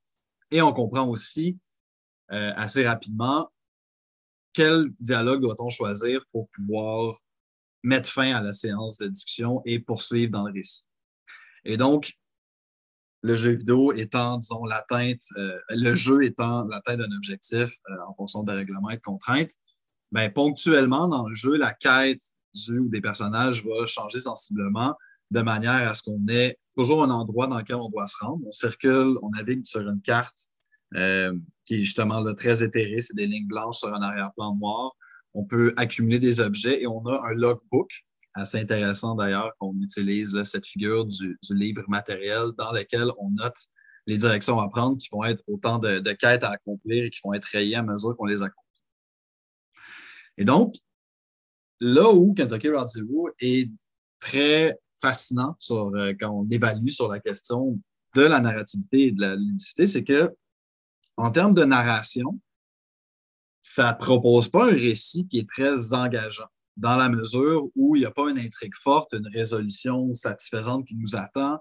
Euh, on est constamment en train d'ajouter des nouveaux personnages. Euh, on se déplace, là, ce qu'on pensait qu'allait être notre objectif finalement et laisser de côté pour aller dans une autre direction. Donc, on avance vraiment plutôt par bons latéraux ou par zigzag que vraiment dans une direction linéaire euh, prédéfinie. Et en termes de ludicité, ben, il n'y a pas de réel défi. Il y a même, bon, il y a des, espèces de mini-puzzles qui sont assez minimisés. En fait, on, comprend qu'on a une séquence à accomplir quand on arrive dans certains, des, dans, certains espaces pour accéder à la suite. Mais même quand ça fait trop longtemps qu'on n'a pas débloqué, disons, l'accès à la suite, ben là, il y a une espèce de Deus Ex Machina qui va apparaître pour nous dire, non, regarde, voilà, ça fait 20 minutes que tu es ici, ça fait trop longtemps. Et donc, c'est pas vraiment sur le plan de la narrativité, c'est pas euh, exaltant, c'est pour ça qu'il nous tire vers l'avant. Sur le plan du jeu non plus, c'est pas une expérience qui va nous proposer un défi ou des mécaniques originales qui pourraient nous y faire s'y accrocher. Et dans la réception critique du jeu, on compare souvent l'expérience qu'on vit à celle du théâtre. Et c'est sûr que le rapprochement peut se faire de manière assez naturelle parce que le jeu est divisé en actes et en scènes. Donc, on a cinq actes et là, dans chacun des actes, on a des scènes. Et ça repose beaucoup sur les dialogues, comme je l'ai mentionné. Et dans certains de ces tableaux-là, notre euh, contrôle interactif se limite à diriger la caméra. De la même manière, donc, quand on est au théâtre, notre seule liberté en tant que spectateur ou spectatrice, c'est de choisir à quel endroit on va porter notre regard pour suivre l'action qui se déroule sur la scène. Mais ce que j'ai découvert en jouant à ce jeu-là, c'est que pour moi, ce n'est pas le, théâtre qui, décrit mieux l'expérience de jeu qui est proposée par Kentucky Road Zero, c'est vraiment l'exploration muséale. Dans la mesure où on explore successivement plusieurs espaces et ces espaces-là ont des atmosphères différentes, des ambiances différentes. On peut euh, les creuser. Des fois, on peut faire le tour assez rapidement. Et on peut choisir de se passer beaucoup de temps ou de quitter rapidement pour aller vers la prochaine pièce. D'ailleurs, dans l'acte 2, on visite littéralement deux musées. En fait, l'acte commence par une espèce de prologue où trois personnages se déplacent au sein d'une galerie qui propose la rétrospective des œuvres d'un personnage qu'on va rencontrer dans, euh, cet acte-là. Et il y a un moment, on va visiter un musée des bâtiments, qui est en fait un, gros, euh, gros bâtiment dans lequel on a décidé de, relocaliser. C'est un bâtiment, un immeuble résidentiel qu'on a détruit pour convertir en Museum of Dwellings.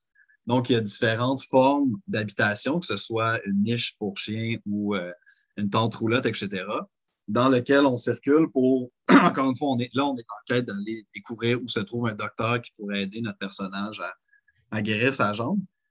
Mais on pourrait tout à fait passer à travers cet espace-là pour se rendre rapidement vers le personnage qui va nous donner accès à la suite, ou on peut, comme j'ai choisi de le faire dans ce cas-là, rentrer dans chacune des bâtisses pour vraiment explorer cet environnement parce que celui-là, par hasard, je l'ai trouvé très beau. Et donc, et ça m'a aussi fait penser au musée parce que quand j'ai commencé à jouer à ce jeu-là, j'étais avec une amie et on voulait donc le, découvrir, le jouer à deux. Euh, une expérience d'ailleurs, on, on s'était dit que ce jeu-là, ça serait vraiment serait très pertinent pour une, expérience de jeu à deux comme ça parce qu'on allait pouvoir s'aider à découvrir là, ce qu'on croyait qu'allaient être les puzzles, les énigmes et euh, choisir les dialogues. Et on s'est rendu compte, en fait, ça a été un peu une tension sous-jacente dans notre expérience, qu'à un moment, on s'est rendu compte, ben, moi, j'aurais voulu passer plus de temps dans cet espace-là. Moi, j'aurais choisi de dialoguer plus longtemps avec cette personne. Ça me fait également donc penser où quand je vais au musée, Personnellement, je préfère y aller seul parce que quand on y va avec des amis, il y en a qui veulent rester pendant 20 minutes dans une pièce à regarder certains tableaux, alors que moi, ça m'ennuie comme la pluie et je veux juste continuer mon chemin. Et donc, notre rapport qu'on peut avoir au musée, c'est justement de dire, bien, il y a des œuvres qui, moi, vont vraiment m'interpeller davantage et euh, devant lesquelles je peux rester plus longtemps. D'autres que je vois que ce n'est pas ça euh, qui m'intéresse ici, donc je vais aller plus vite.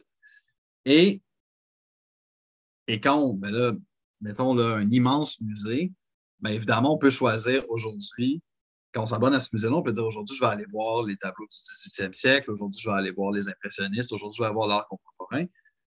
Et quand on a terminé Kentucky Route Zero, on peut y rejouer en sélectionnant quel acte on veut aller voir. Donc, quand on rejoue au jeu, on peut revisiter ces espaces-là comme autant d'expériences de, de musée.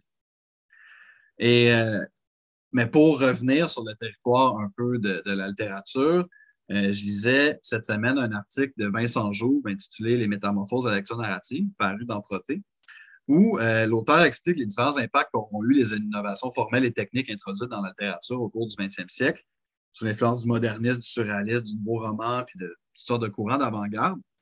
À la fin de son texte, il propose une espèce de typologie de quatre façons de lire le récit des façons évidemment qu'on ne doit pas voir de manière mutuellement exclusive.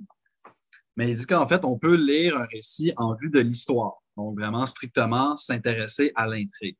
Ce que, par exemple, dans le cas de. Ben, quand j'ai joué à Firewatch, c'était ça mon rapport euh, au jeu, c'était vraiment de savoir qu'est-ce qui allait se passer. On peut euh, lire un récit en vue de la narration, donc vraiment la manière dont l'histoire est racontée. Et là, par exemple, quand j'ai joué à Super Hot, euh, et que moi, je m'attendais simplement à faire une espèce de trip d'acide dans un jeu de tir à la première personne. J'ai été agréablement surpris de voir qu'il y avait une, forme de récit qui structurait cette expérience-là, qui était livrée vraiment dans les interstices entre les tableaux par quelques mots qui venaient euh, circuler. Et mon expérience de ce jeu-là, sur le plan narratif, est vraiment venue de la manière dont la narration nous était fournie. Euh, pour revenir à la troisième catégorie qui est euh, proposée par euh, Vincent Joux, c'est donc porter attention sur le narrateur. Et donc là, vraiment, la personne responsable de l'histoire au sein du récit. Peut-être en fait que mon expérience de Firewatch pourrait mieux être traduite par cette modalité-là de, lire le récit parce que le personnage principal devient un peu le narrateur du récit à travers lui qu'on découvre ce qui se passe dans le jeu. Et la quatrième catégorie qu'il propose, c'est vraiment euh, en vue du lecteur, de la lectrice ou tout simplement de la lecture. C'est-à-dire qu'on n'est plus en train de lire pour ce que le récit a nous proposer, mais vraiment pour voir ce qui occasionne chez nous, d'une certaine manière. Évidemment, ça, c'est plutôt une modalité de lecture qui peut se produire quand on a terminé une première lecture d'un texte. Par exemple, si on fait le choix qui peut paraître assez surprenant pour certains ou certaines de relire un roman policier dont on connaît le dénouement de l'intrigue, ben on est, euh, on se détache de cette pulsion-là d'aller vers l'avant et on peut vraiment plutôt éprouver, apprécier ces composantes formelles en voyant comment ça a été construit, donc voir quel effet ça peut faire, quel effet ça peut faire sur nous, sur euh, les effets que cette lecture-là produit. Et ce qui m'a en fait assez frappé, et la raison pour laquelle je décide de parler de jour aujourd'hui, c'est que dans la, À la fin de son texte, quand il présente la modalité de lire le récit qui est tourné vers la lecture, il dit la chose suivante. Ayant du mal à reconstruire une cohérence de contenu et ne parvenant plus à identifier la voix qui lui parle, le lecteur en vient à réfléchir sur ce qu'il vit personnellement dans sa relation au texte. C'est désormais lui, en tant que destinataire, qui fait l'unité du récit. Nombre de récits contemporains ressemblent ainsi à ces jeux vidéo qui, refusant les scénarios linéaires ou trop scriptés, se contentent de donner les éléments de base et quelques règles de combinaison pour que chaque joueur décline sa propre aventure et accomplisse un voyage dans son propre imaginaire. Donc, là, il nous écrivait ça quand même au début du 20e siècle. Il n'était pas encore face à. Euh, du 21e siècle, pardon, il n'était pas face à euh, les, différentes modalités narratives qu'on peut expérimenter maintenant à travers les, œuvres ou les jeux dont Pierre Gabriel et Simon nous ont parlé. Mais ce que je trouve intéressant, c'est d'accomplir un voyage dans son propre imaginaire qui est vraiment une des clés de voûte pour comprendre et décrire ce qui se produit quand on fait l'expérience de Kentucky Road Zero.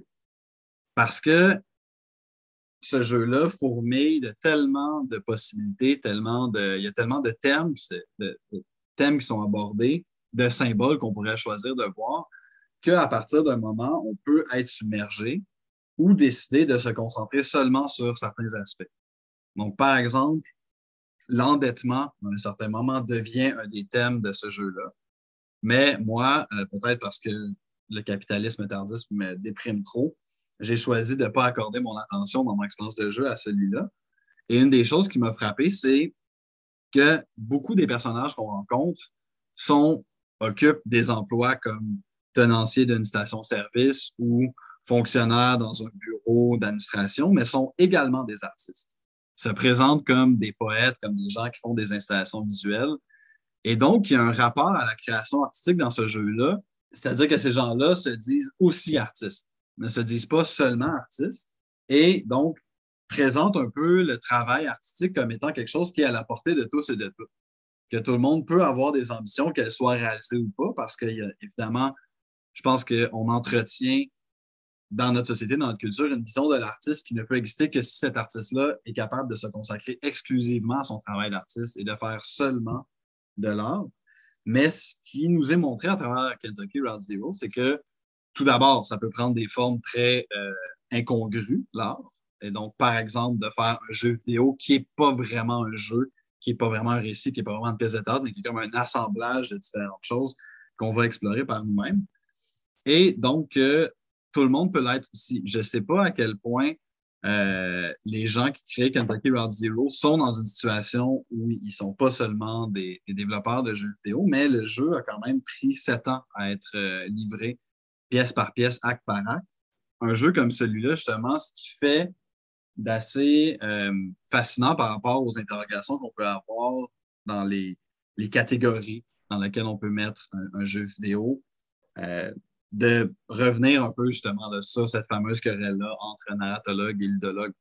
La, guerre est terminée, mais il y a encore des. Disons que c'est quand même une, une, question, une réflexion qui peut animer l'univers de la ludologie. C'est que devant un jeu comme ça, en fait, ce qu'on se rend compte, c'est que les catégories conceptuelles avec, lesquelles on veut travailler, qui peuvent nous sembler opératoires pendant un moment, évidemment, quand il ne, ne résistent pas à l'épreuve du réel, quand arrivent des œuvres comme ça qui témoignent d'une certaine maturité du média vidéoludique, dans ce cas-ci, de pouvoir proposer une œuvre qui est vraiment ne veut appartenir à aucun des genres populaires, ne veut pas passer par les chemins qui rendraient ce jeu-là agréable pour un certain public, populaire, mais vraiment décide de dire ben, on va étirer les limites de ce qui est possible de faire à travers une narration vidéoludique parce que je pense que ça vient non pas détruire ces termes-là, mais plutôt les approfondir.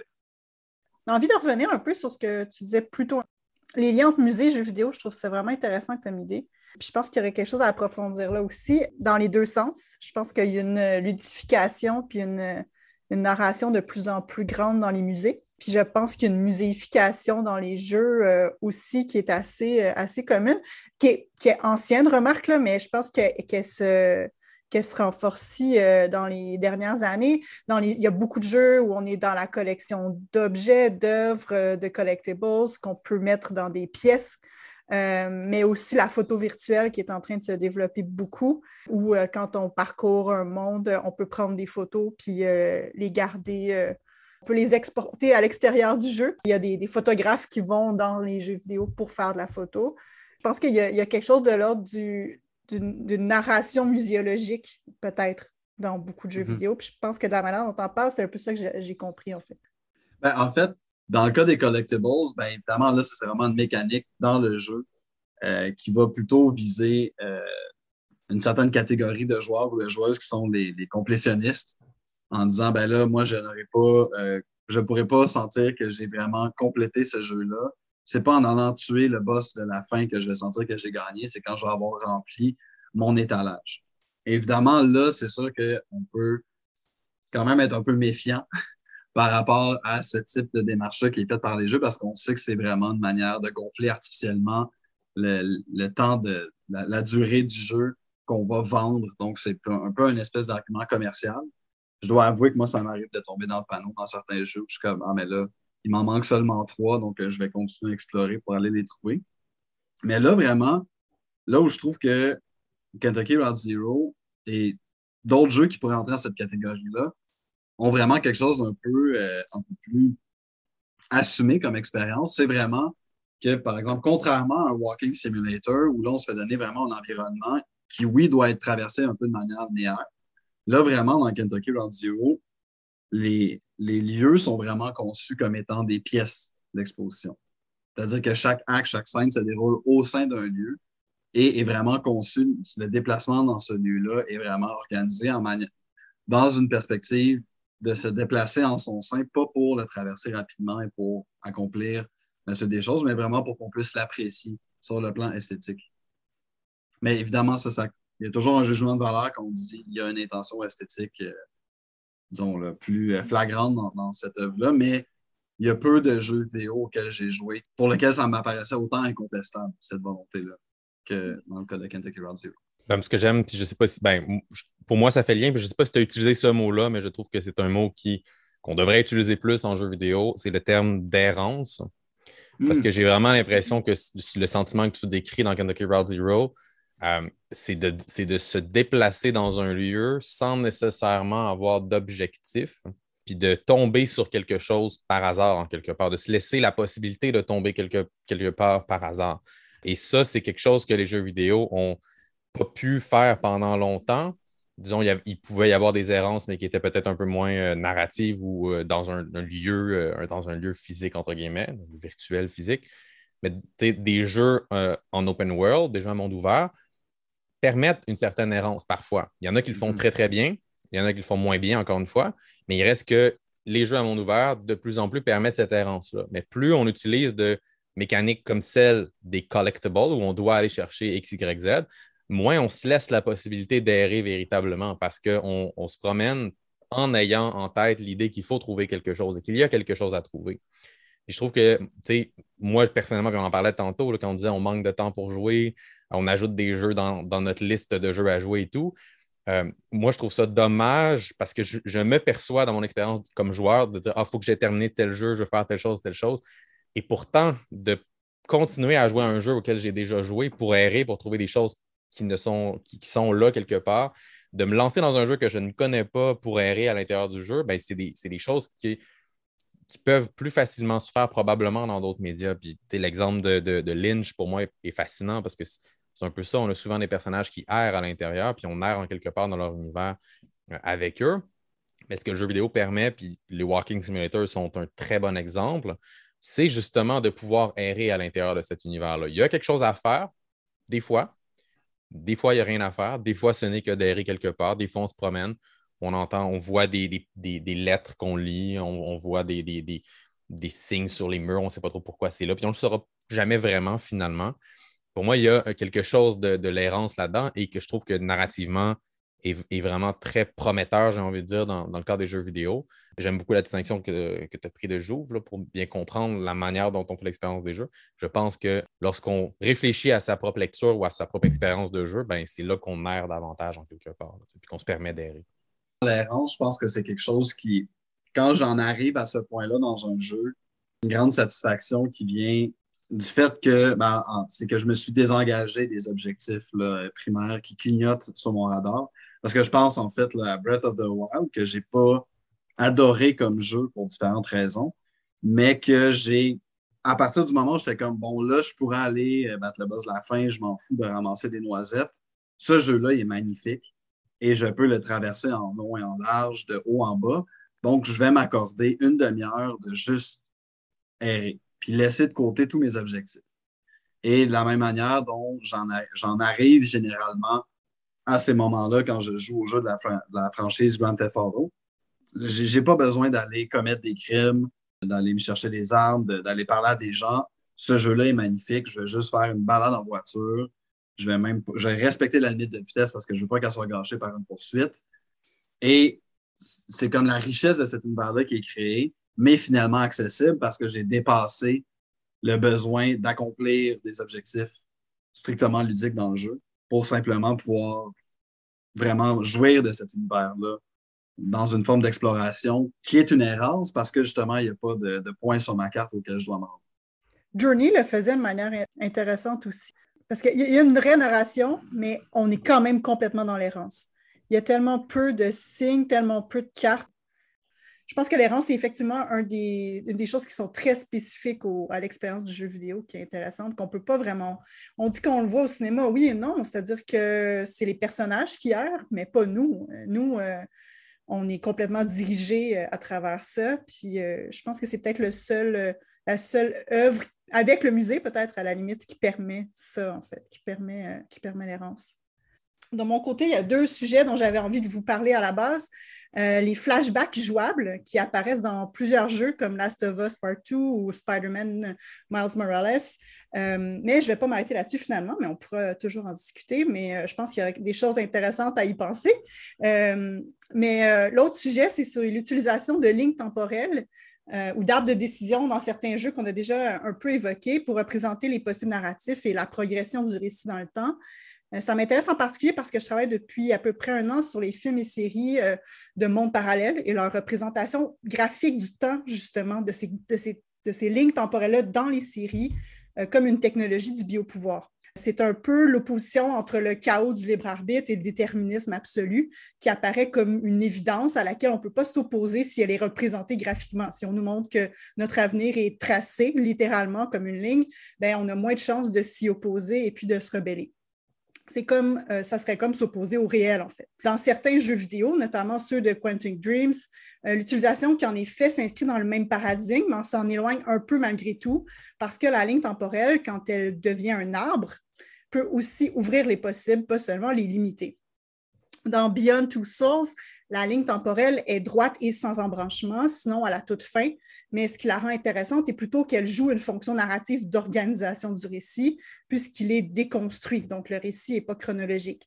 On est dans son, ce qu'on nomme en études télésérielle la complexité narrative, hein, complex TV. Euh, le récit n'est pas joué chronologiquement, mais on n'est pas non plus dans les fragments sans aucune organisation. L'ordre des scènes est clairement choisi par une instance narrative pour donner du sens à l'histoire et surtout créer des réactions morales et émotionnelles. Donc, c'est plutôt ça le but que d'atteindre la fin. Mais je ne vais pas aller plus loin à propos de Beyond Two Souls parce que je vais plutôt m'arrêter sur l'autre jeu de, de Dreams qui est Détroit Become Human un jeu qui combine une réflexion sur la sentience et la moralité des androïdes et qui en même temps propose un gameplay qui ouvre sur la fonction politique des mondes possibles en fiction. Euh, c'était donc euh, un peu fait sur mesure pour moi. Détroit Become Human est un jeu paru en 2018. Réalisateur et scénariste que je n'aimerais pas est pour le moins problématique. Il aurait créé un environnement toxique selon Mediapart, qu'il a ensuite poursuivi. Mais pour moi, un jeu est une œuvre collective et mérite qu'on parle d'elle pour ses qualités intrinsèques, mais aussi par respect pour tous les autres qui y ont travaillé. Détroit Become Human se déroule en 2038 dans la ville de Détroit, où la compagnie CyberLife et son fondateur, Elijah Kamsky, ont créé des androïdes très perfectionnés qui peuvent être achetés pour toutes sortes de fonctions et de tâches. Lorsque je débute, certains androïdes, à force d'être maltraités, commencent à s'éveiller et à devenir sentients ou déviants selon les humains. Ils s'organisent de plus en plus et réclament des droits et le fait d'être reconnus comme une nouvelle forme de vie intelligente. Évidemment, c'est une histoire assez commune en science-fiction depuis déjà des décennies. Le plus souvent, on prenait le parti des humains et on montrait les androïdes ou les IA comme des dangers inhérents à l'humanité, mais euh, Star Trek Next Generation avait déjà ouvert la porte en 89, donc ça date pas d'hier, à une empathie nécessaire envers les robots humanoïdes. Et la série Westworld avait déjà renversé complètement les perspectives en 2016, donc deux ans avant. Donc, ce qui rend Détroit Become Human original est justement que c'est un jeu et qu'il utilise son gameplay pour déclencher le sentiment d'empathie et forcer une vraie réflexion morale incarnée. Il y a trois éléments majeurs de ce gameplay. On joue trois personnages différents de manière alternée. Donc, c'est le premier élément. Il y a Connor, l'androïde enquêteur de nouvelle génération, qui fait équipe avec un policier dépressif pour trouver la cause de l'émergence des déviants. Cara, une aide ménagère qui se prend d'affection pour une enfant qu'elle sauve de son père violent. Et finalement, Marcus, qui s'occupe d'un artiste célèbre, vieillissant et handicapé, et qui déclenche en lui une quête identitaire qui le mènera à devenir le leader de la résistance des androïdes. Les trois personnages ne se rencontrent que vers les trois quarts du jeu, dans le chapitre Crossroads, et à partir de là, chaque chapitre les concerne tous les trois. Donc, l'utilisation des trois personnages d'Android permet de varier les expériences de l'émergence de la conscience et d'en montrer un peu mieux la complexité, euh, mais aussi jouer plusieurs personnages simultanément et euh, aussi jouer des scènes où une androïde a été réinitialisée et donc n'a plus sa mémoire, fait que le joueur, c'est plus que le personnage qu'il joue. Il se trouve donc véritablement du côté du narrateur et d'une focalisation parfois interne, parfois externe. En ayant joué plusieurs personnages, on en sait plus que, les, que chacun. Donc, on sait la somme de ce que les trois savent plutôt que, que chacun de leur côté. L'autre aspect particulier de ce jeu est les possibilités de choix. Beaucoup d'actions ou de décisions que le joueur prend lui font prendre un embranchement narratif différent qui a un grand impact sur la progression et la fin du jeu. Les choix font du joueur l'instance narrative au moins en partie. En fait, la fonction narrative est d'une certaine façon partagée entre le joueur et le narrateur implicite, hein, qui, est, qui est la mécanique du jeu, qui limite quand même considérablement les choix possibles et les impose par des minuteurs au joueur qui prend le relais. Donc, les choix de chaque chapitre sont cartographiés. Donc, euh, Simon en parlait euh, tantôt, c'est effectivement probablement l'aspect du jeu le plus intéressant, qui sont appelés des flowcharts qui sont, décrits ainsi par le jeu. Donc, je le cite, c'est assez intéressant la manière dont c'est décrit. Here you can review the path you've taken, the path yet to be explored, and what possibilities you've unlocked. Each node earns your earns you points that you can spend in the extras. Due to the nature of the game, some nodes and endings will not be counted toward the completion of the flowchart. Donc, le jeu récompense par des points ceux qui explorent au maximum le potentiel narratif de chaque scène.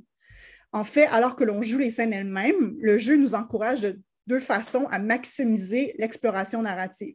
Donc, le but, c'est jamais de se rendre au bout, mais d'essayer de constater toutes les possibilités de comment se rendre à différents bouts, en donnant des indices que d'autres actions sont possibles à l'écran, en indiquant la suite des actions à prendre pour progresser, hein, avec la mention euh, trois petits points entre crochet et un petit cadenas, et en donnant accès en temps réel à la flowchart en cliquant sur pause.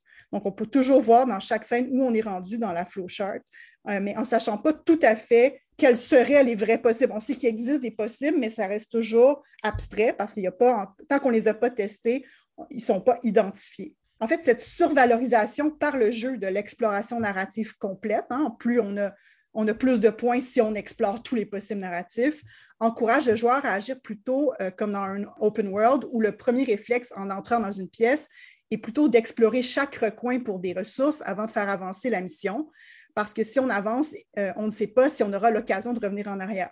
Une autre fonction intéressante dans les flowcharts est le pourcentage des joueurs qui ont pris les mêmes décisions. Donc, cette statistique donne une autre dimension au choix qu'on fait, une forme de norme morale ou décisionnelle on ne peut pas dire que ces chiffres changent notre décision, puisqu'ils nous sont donnés seulement après, mais ils altèrent certainement notre perception de nos propres choix et leur moralité.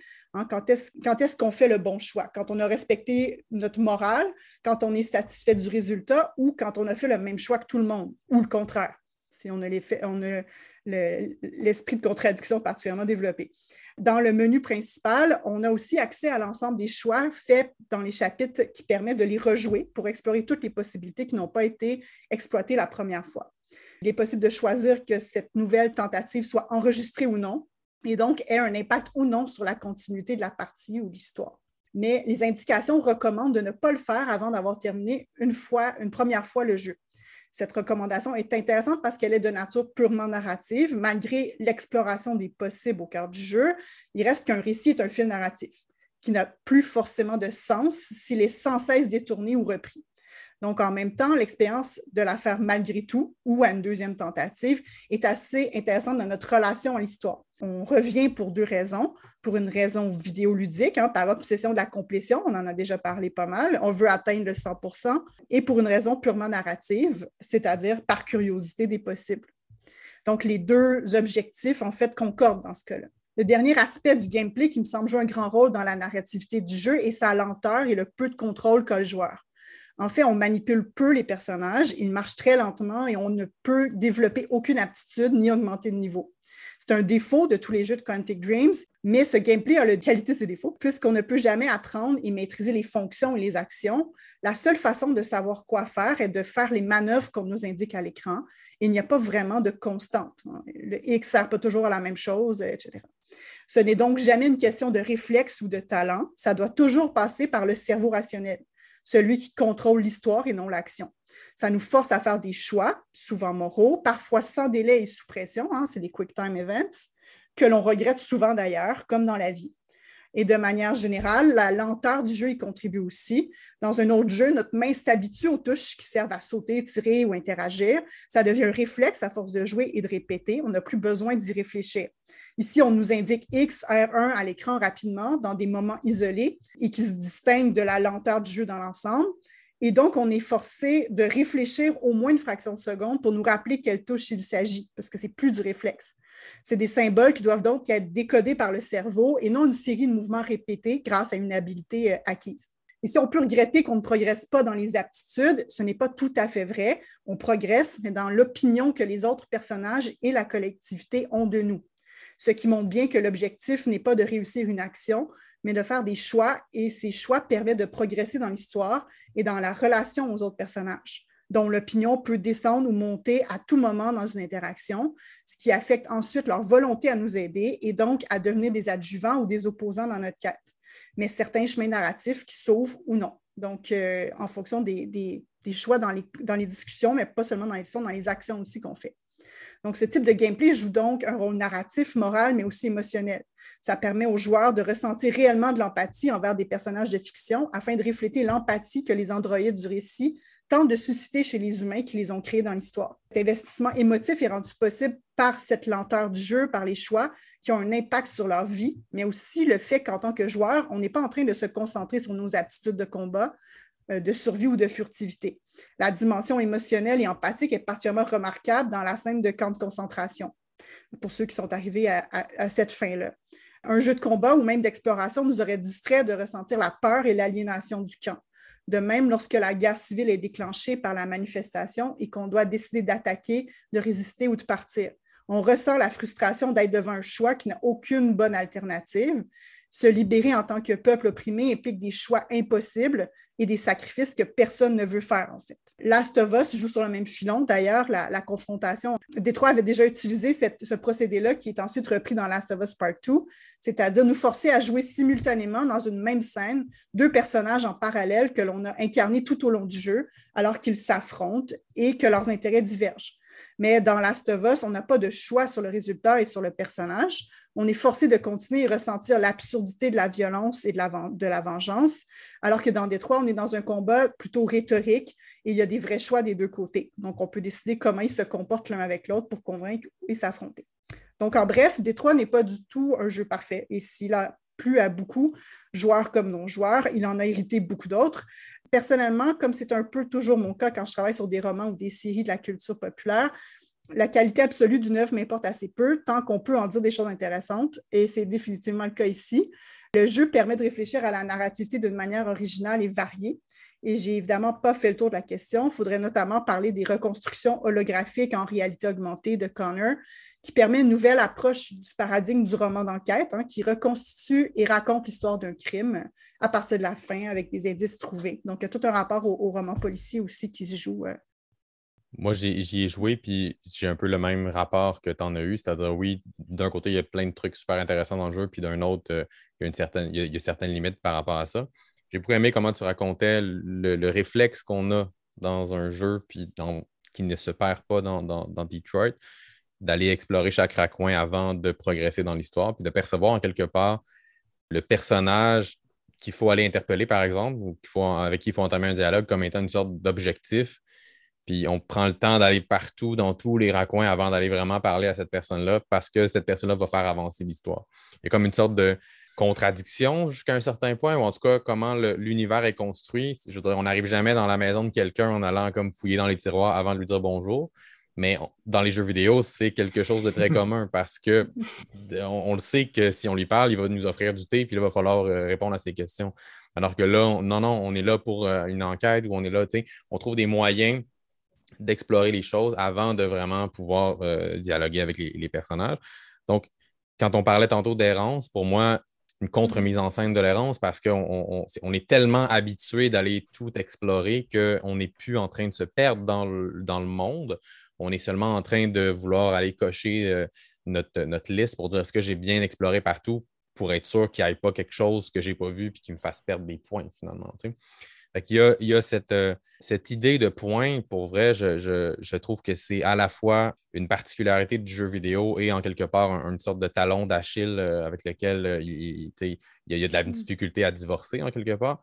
Parce que dans les faits, si on enlevait des points, si on enlevait la progression, si on enlevait le sentiment qu'on peut tout voir, puis qu'on lui ajoutait l'idée que non, on ne peut pas tout voir, on ne pourra pas tout explorer, euh, peut-être que là, le sentiment qu'on aurait vis-à-vis de l'univers serait beaucoup plus fort. On se sentirait peut-être plus, pour reprendre l'expression que tu que avais tantôt, Pierre, incorporé à cet univers-là. On n'est pas en train de se promener dans une grille, dans une ligne, mais on est en train d'entrer dans cet univers-là puis, puis d'avancer. De, la même manière pour les actions qui ne sont pas apprenables, je ne sais pas si le terme est, exact, mais je, trouve que le jeu le fait bien. Puis en même temps, ben, dès que tu connais peu la manette, c'est difficile parce que là, oups, euh, tu n'as pas réagi assez vite. Je pense que ça, c'est une euh, porte d'entrée qui, rend ça difficile aussi. on parle de narration en jeu vidéo, quelqu'un qui ne connaît pas du tout les jeux, euh, ça devient difficile de dire il ah, faut que j'apprenne la manette. Ben, déjà, il faut que j'ai accès à une console ou un PC pour y jouer. C'est déjà pas simple. Et encore plus, si la manette me, contraint au niveau narratif, bien, en quelque part, il y a quelque chose que, je perds là-dedans. Mais en même temps, euh, j'ai encore espoir que ça, sur le long terme, ça va finir par se, par se résorber peut-être. Une de mes amies qui en fait développe, euh, qui pratique le cinéma élargi, qui développe des projets, qui, développe actuellement un projet qui va combiner cinéma en prise de vue réelle et jeux vidéo, mais qui reconnaît elle-même en fait la avec une compagnie jeux vidéo pour la partie vidéoludique parce qu'elle a des idées, mais elle ne connaît pas du tout le, média. Ben, on joue ensemble à des jeux parce que, en fait, elle, a besoin de quelqu'un qui, a les compétences mécaniques, disons, pour faire certains jeux. Et moi, en fait, je trouve que c'est euh, une expérience assez riche de l'avoir joué parce que, en tant que sémiologue, il y a euh, la plupart des jeux vidéo sont pour moi d'une grande transparence. C'est-à-dire que justement, quand j'arrive dans une pièce, je sais pertinemment qu'il faut que j'aille fouiller dans les tiroirs avant d'adresser la parole à la personne qui est devant la porte. Et là, effectivement, je, trouvais amusant, Simon, que tu soulèves cette espèce d'incongruité temporelle qui arrive souvent dans les jeux vidéo où mm il y a quelqu'un qui est là et qui nous fixe du regard, mais nous, on passe 20 minutes à ignorer puis à saccager son espace intérieur avant. Et là, quand elle parle, elle dit pas, il n'y a pas un seul moment, fait comme, hey, euh, c'était long un peu ton affaire. Mais donc, quand je joue avec mon ami, en fait, à, ces jeux-là, je retrouve dans son expérience à elle l'opacité sémiotique qui est nécessaire pour que moi, je comprenne les jeux avec ce regard-là qui, qui, qui, est à la fois frais et naïf. De dire, ben moi, comme là, tu sais, Journey, en fait, il y a un moment, elle, ça l'énervait parce que était comme là, je comprends pas où est-ce qu'il faut que j'aille. Puis j'étais comme, il y a une seule chose qui clignote dans ton écran. Ça t'a pas donné un indice que c'est un peu par là qu'il fallait que tu ailles. Puis donc, là, elle, a quand même fini par comprendre, mais ça me permet de comprendre comment on peut aborder un jeu en n'ayant pas ces réflexes-là, pas ces expériences-là et les limites, on peut, les limites qu'on peut trouver au jeu, mais aussi justement la, la facilité qu'elle peut avoir par rapport à moi à tomber dans l'erreur à ne pas pouvoir, ne pas vouloir aller plus rapidement. Euh, à juste dire non, non, mais regarde, c'est pas pressant qu'on se rende loin et qu'on gagne à ce jeu-là. Moi, je veux juste me balader à l'intérieur. Vous pouvez commencer à jouer aux jeux vidéo avec vos parents qui connaissaient rien. Ça va vous faire découvrir les jeux vidéo dans une perspective que, que vous connaissiez, que vous, auquel vous n'avez plus accès. Ou si j'ajoute avec vos enfants, moi personnellement, quand je joue avec mes enfants, c'est exactement ce type d'expérience-là que j'ai. Euh, je leur fais découvrir des choses, puis j'essaie de ne pas, de pas trop les coacher, entre guillemets, de voir qu'est-ce qu'ils voient, eux, de leur perspective. Puis ça vaut, euh, mon plus jeune ne lit pas encore. Donc, il n'y a pas d'instruction à l'écran qui peut suivre. Et juste à cause de ça, évidemment, ben, ce qu'il perçoit dans le jeu est complètement différent. Mais en même temps, il ne joue pas au même genre de jeu que je vais jouer, auquel je vais jouer, évidemment. Donc, c'est sûr qu'il finit par développer lui-même la manière de lire l'espace. Euh, et, cette manière de lire-là, ben, elle convient au jeu auquel il joue le plus. Donc, je, trouve que cette, on va peut-être loin dans, ce qu'on dit, mais en quelque part, la narration repose toujours sur l'acte de lecture, justement, de l'interprétation qu'on fait des signes mm-hmm. qu'on a devant nous. Et à partir du moment où, à la fois, il y a des jeux qui, parce qu'ils sont extrêmement complexes, nous permettent d'explorer très, très loin euh, une dimension narrative. On revenait à, je reviens à l'exemple d'XCOM dont on a parlé plus tôt. Euh, il faut connaître vraiment la dynamique du jeu pour développer une relation avec ses personnages. Alors que d'autres jeux, au contraire, ben, se, basent sur quelque chose de beaucoup plus minimaliste pour justement ne pas nécessiter d'avoir ce gros bagage-là de, gamer, entre guillemets, derrière. Puis je pense qu'il mm-hmm. y a de la place pour un large spectre à travers ça. Ce que j'aimerais bien, puis je trouve que c'est en train de se faire, c'est de créer en quelque part des espaces plus nichés, mm-hmm. euh, qui fait que, ben, en fait, le cas du visual novel dont on parlait tantôt, je trouve que c'est un cas particulièrement intéressant parce que les Occidentaux les ont, les ont très peu connus pendant les années 90, mais ça a existé vraiment pendant très longtemps au Japon. Et la manière de lire ces jeux, la frustration dont on parlait tantôt euh, lorsqu'on a des jeux très narratifs, très, minimalistes même au niveau de la narration, bien, certainement que lorsqu'on a vécu avec des visual novels pendant très longtemps, ben, ce n'est pas quelque chose nécessairement qui, qui devient fâchant parce qu'on est habitué de ce type de narration-là. Donc, je pense que ce qui, serait l'idéal, je, le souhaite, c'est qu'on en vienne à des pluralités de formes narratives, certaines qui permettent et qui se basent éventuellement sur la compétence sur le long terme, puis d'autres qui se basent sur l'expérience de première main, qui se basent sur un regard un peu plus naïf, entre guillemets. Puis si on peut faire coexister ces différentes formes narratives-là, puis que, tu sais, moi, j'aimerais ça que mes enfants me fassent découvrir des, jeux trop complexes pour moi, entre guillemets, parce qu'eux, ils, ils, les ont tellement joués qu'ils ont ils ont compris quelque chose que même moi, en ayant joué pendant des années, je n'ai pas vu. Et ça, si on est capable d'arriver là, je trouve qu'on a vraiment la narration euh, parfaite. Là. On a le média parfait pour comme explorer tout ça. Je pense que c'est une très bonne conclusion euh, à cet épisode. Mm. J'ouvrirais peut-être juste euh, en terminant sur ce que vous dites, m'évoque aussi tous les gens qui font juste écouter d'autres gens jouer à des jeux vidéo. Donc là, c'est un autre rapport encore à la narrativité. moi, mes colocs me demandent de jouer à tel jeu parce qu'ils ont envie d'écouter quelqu'un jouer à ce jeu-là ce soir-là. Je pense qu'il y a comme aussi toute une culture maintenant du spectateur de jeux vidéo qui déplace complètement cette question-là, qui l'ouvre autant, euh, comme vous dites, à, aussi faire l'expérience de jouer avec des, néophytes ou, euh, des gens plus, plus avancés.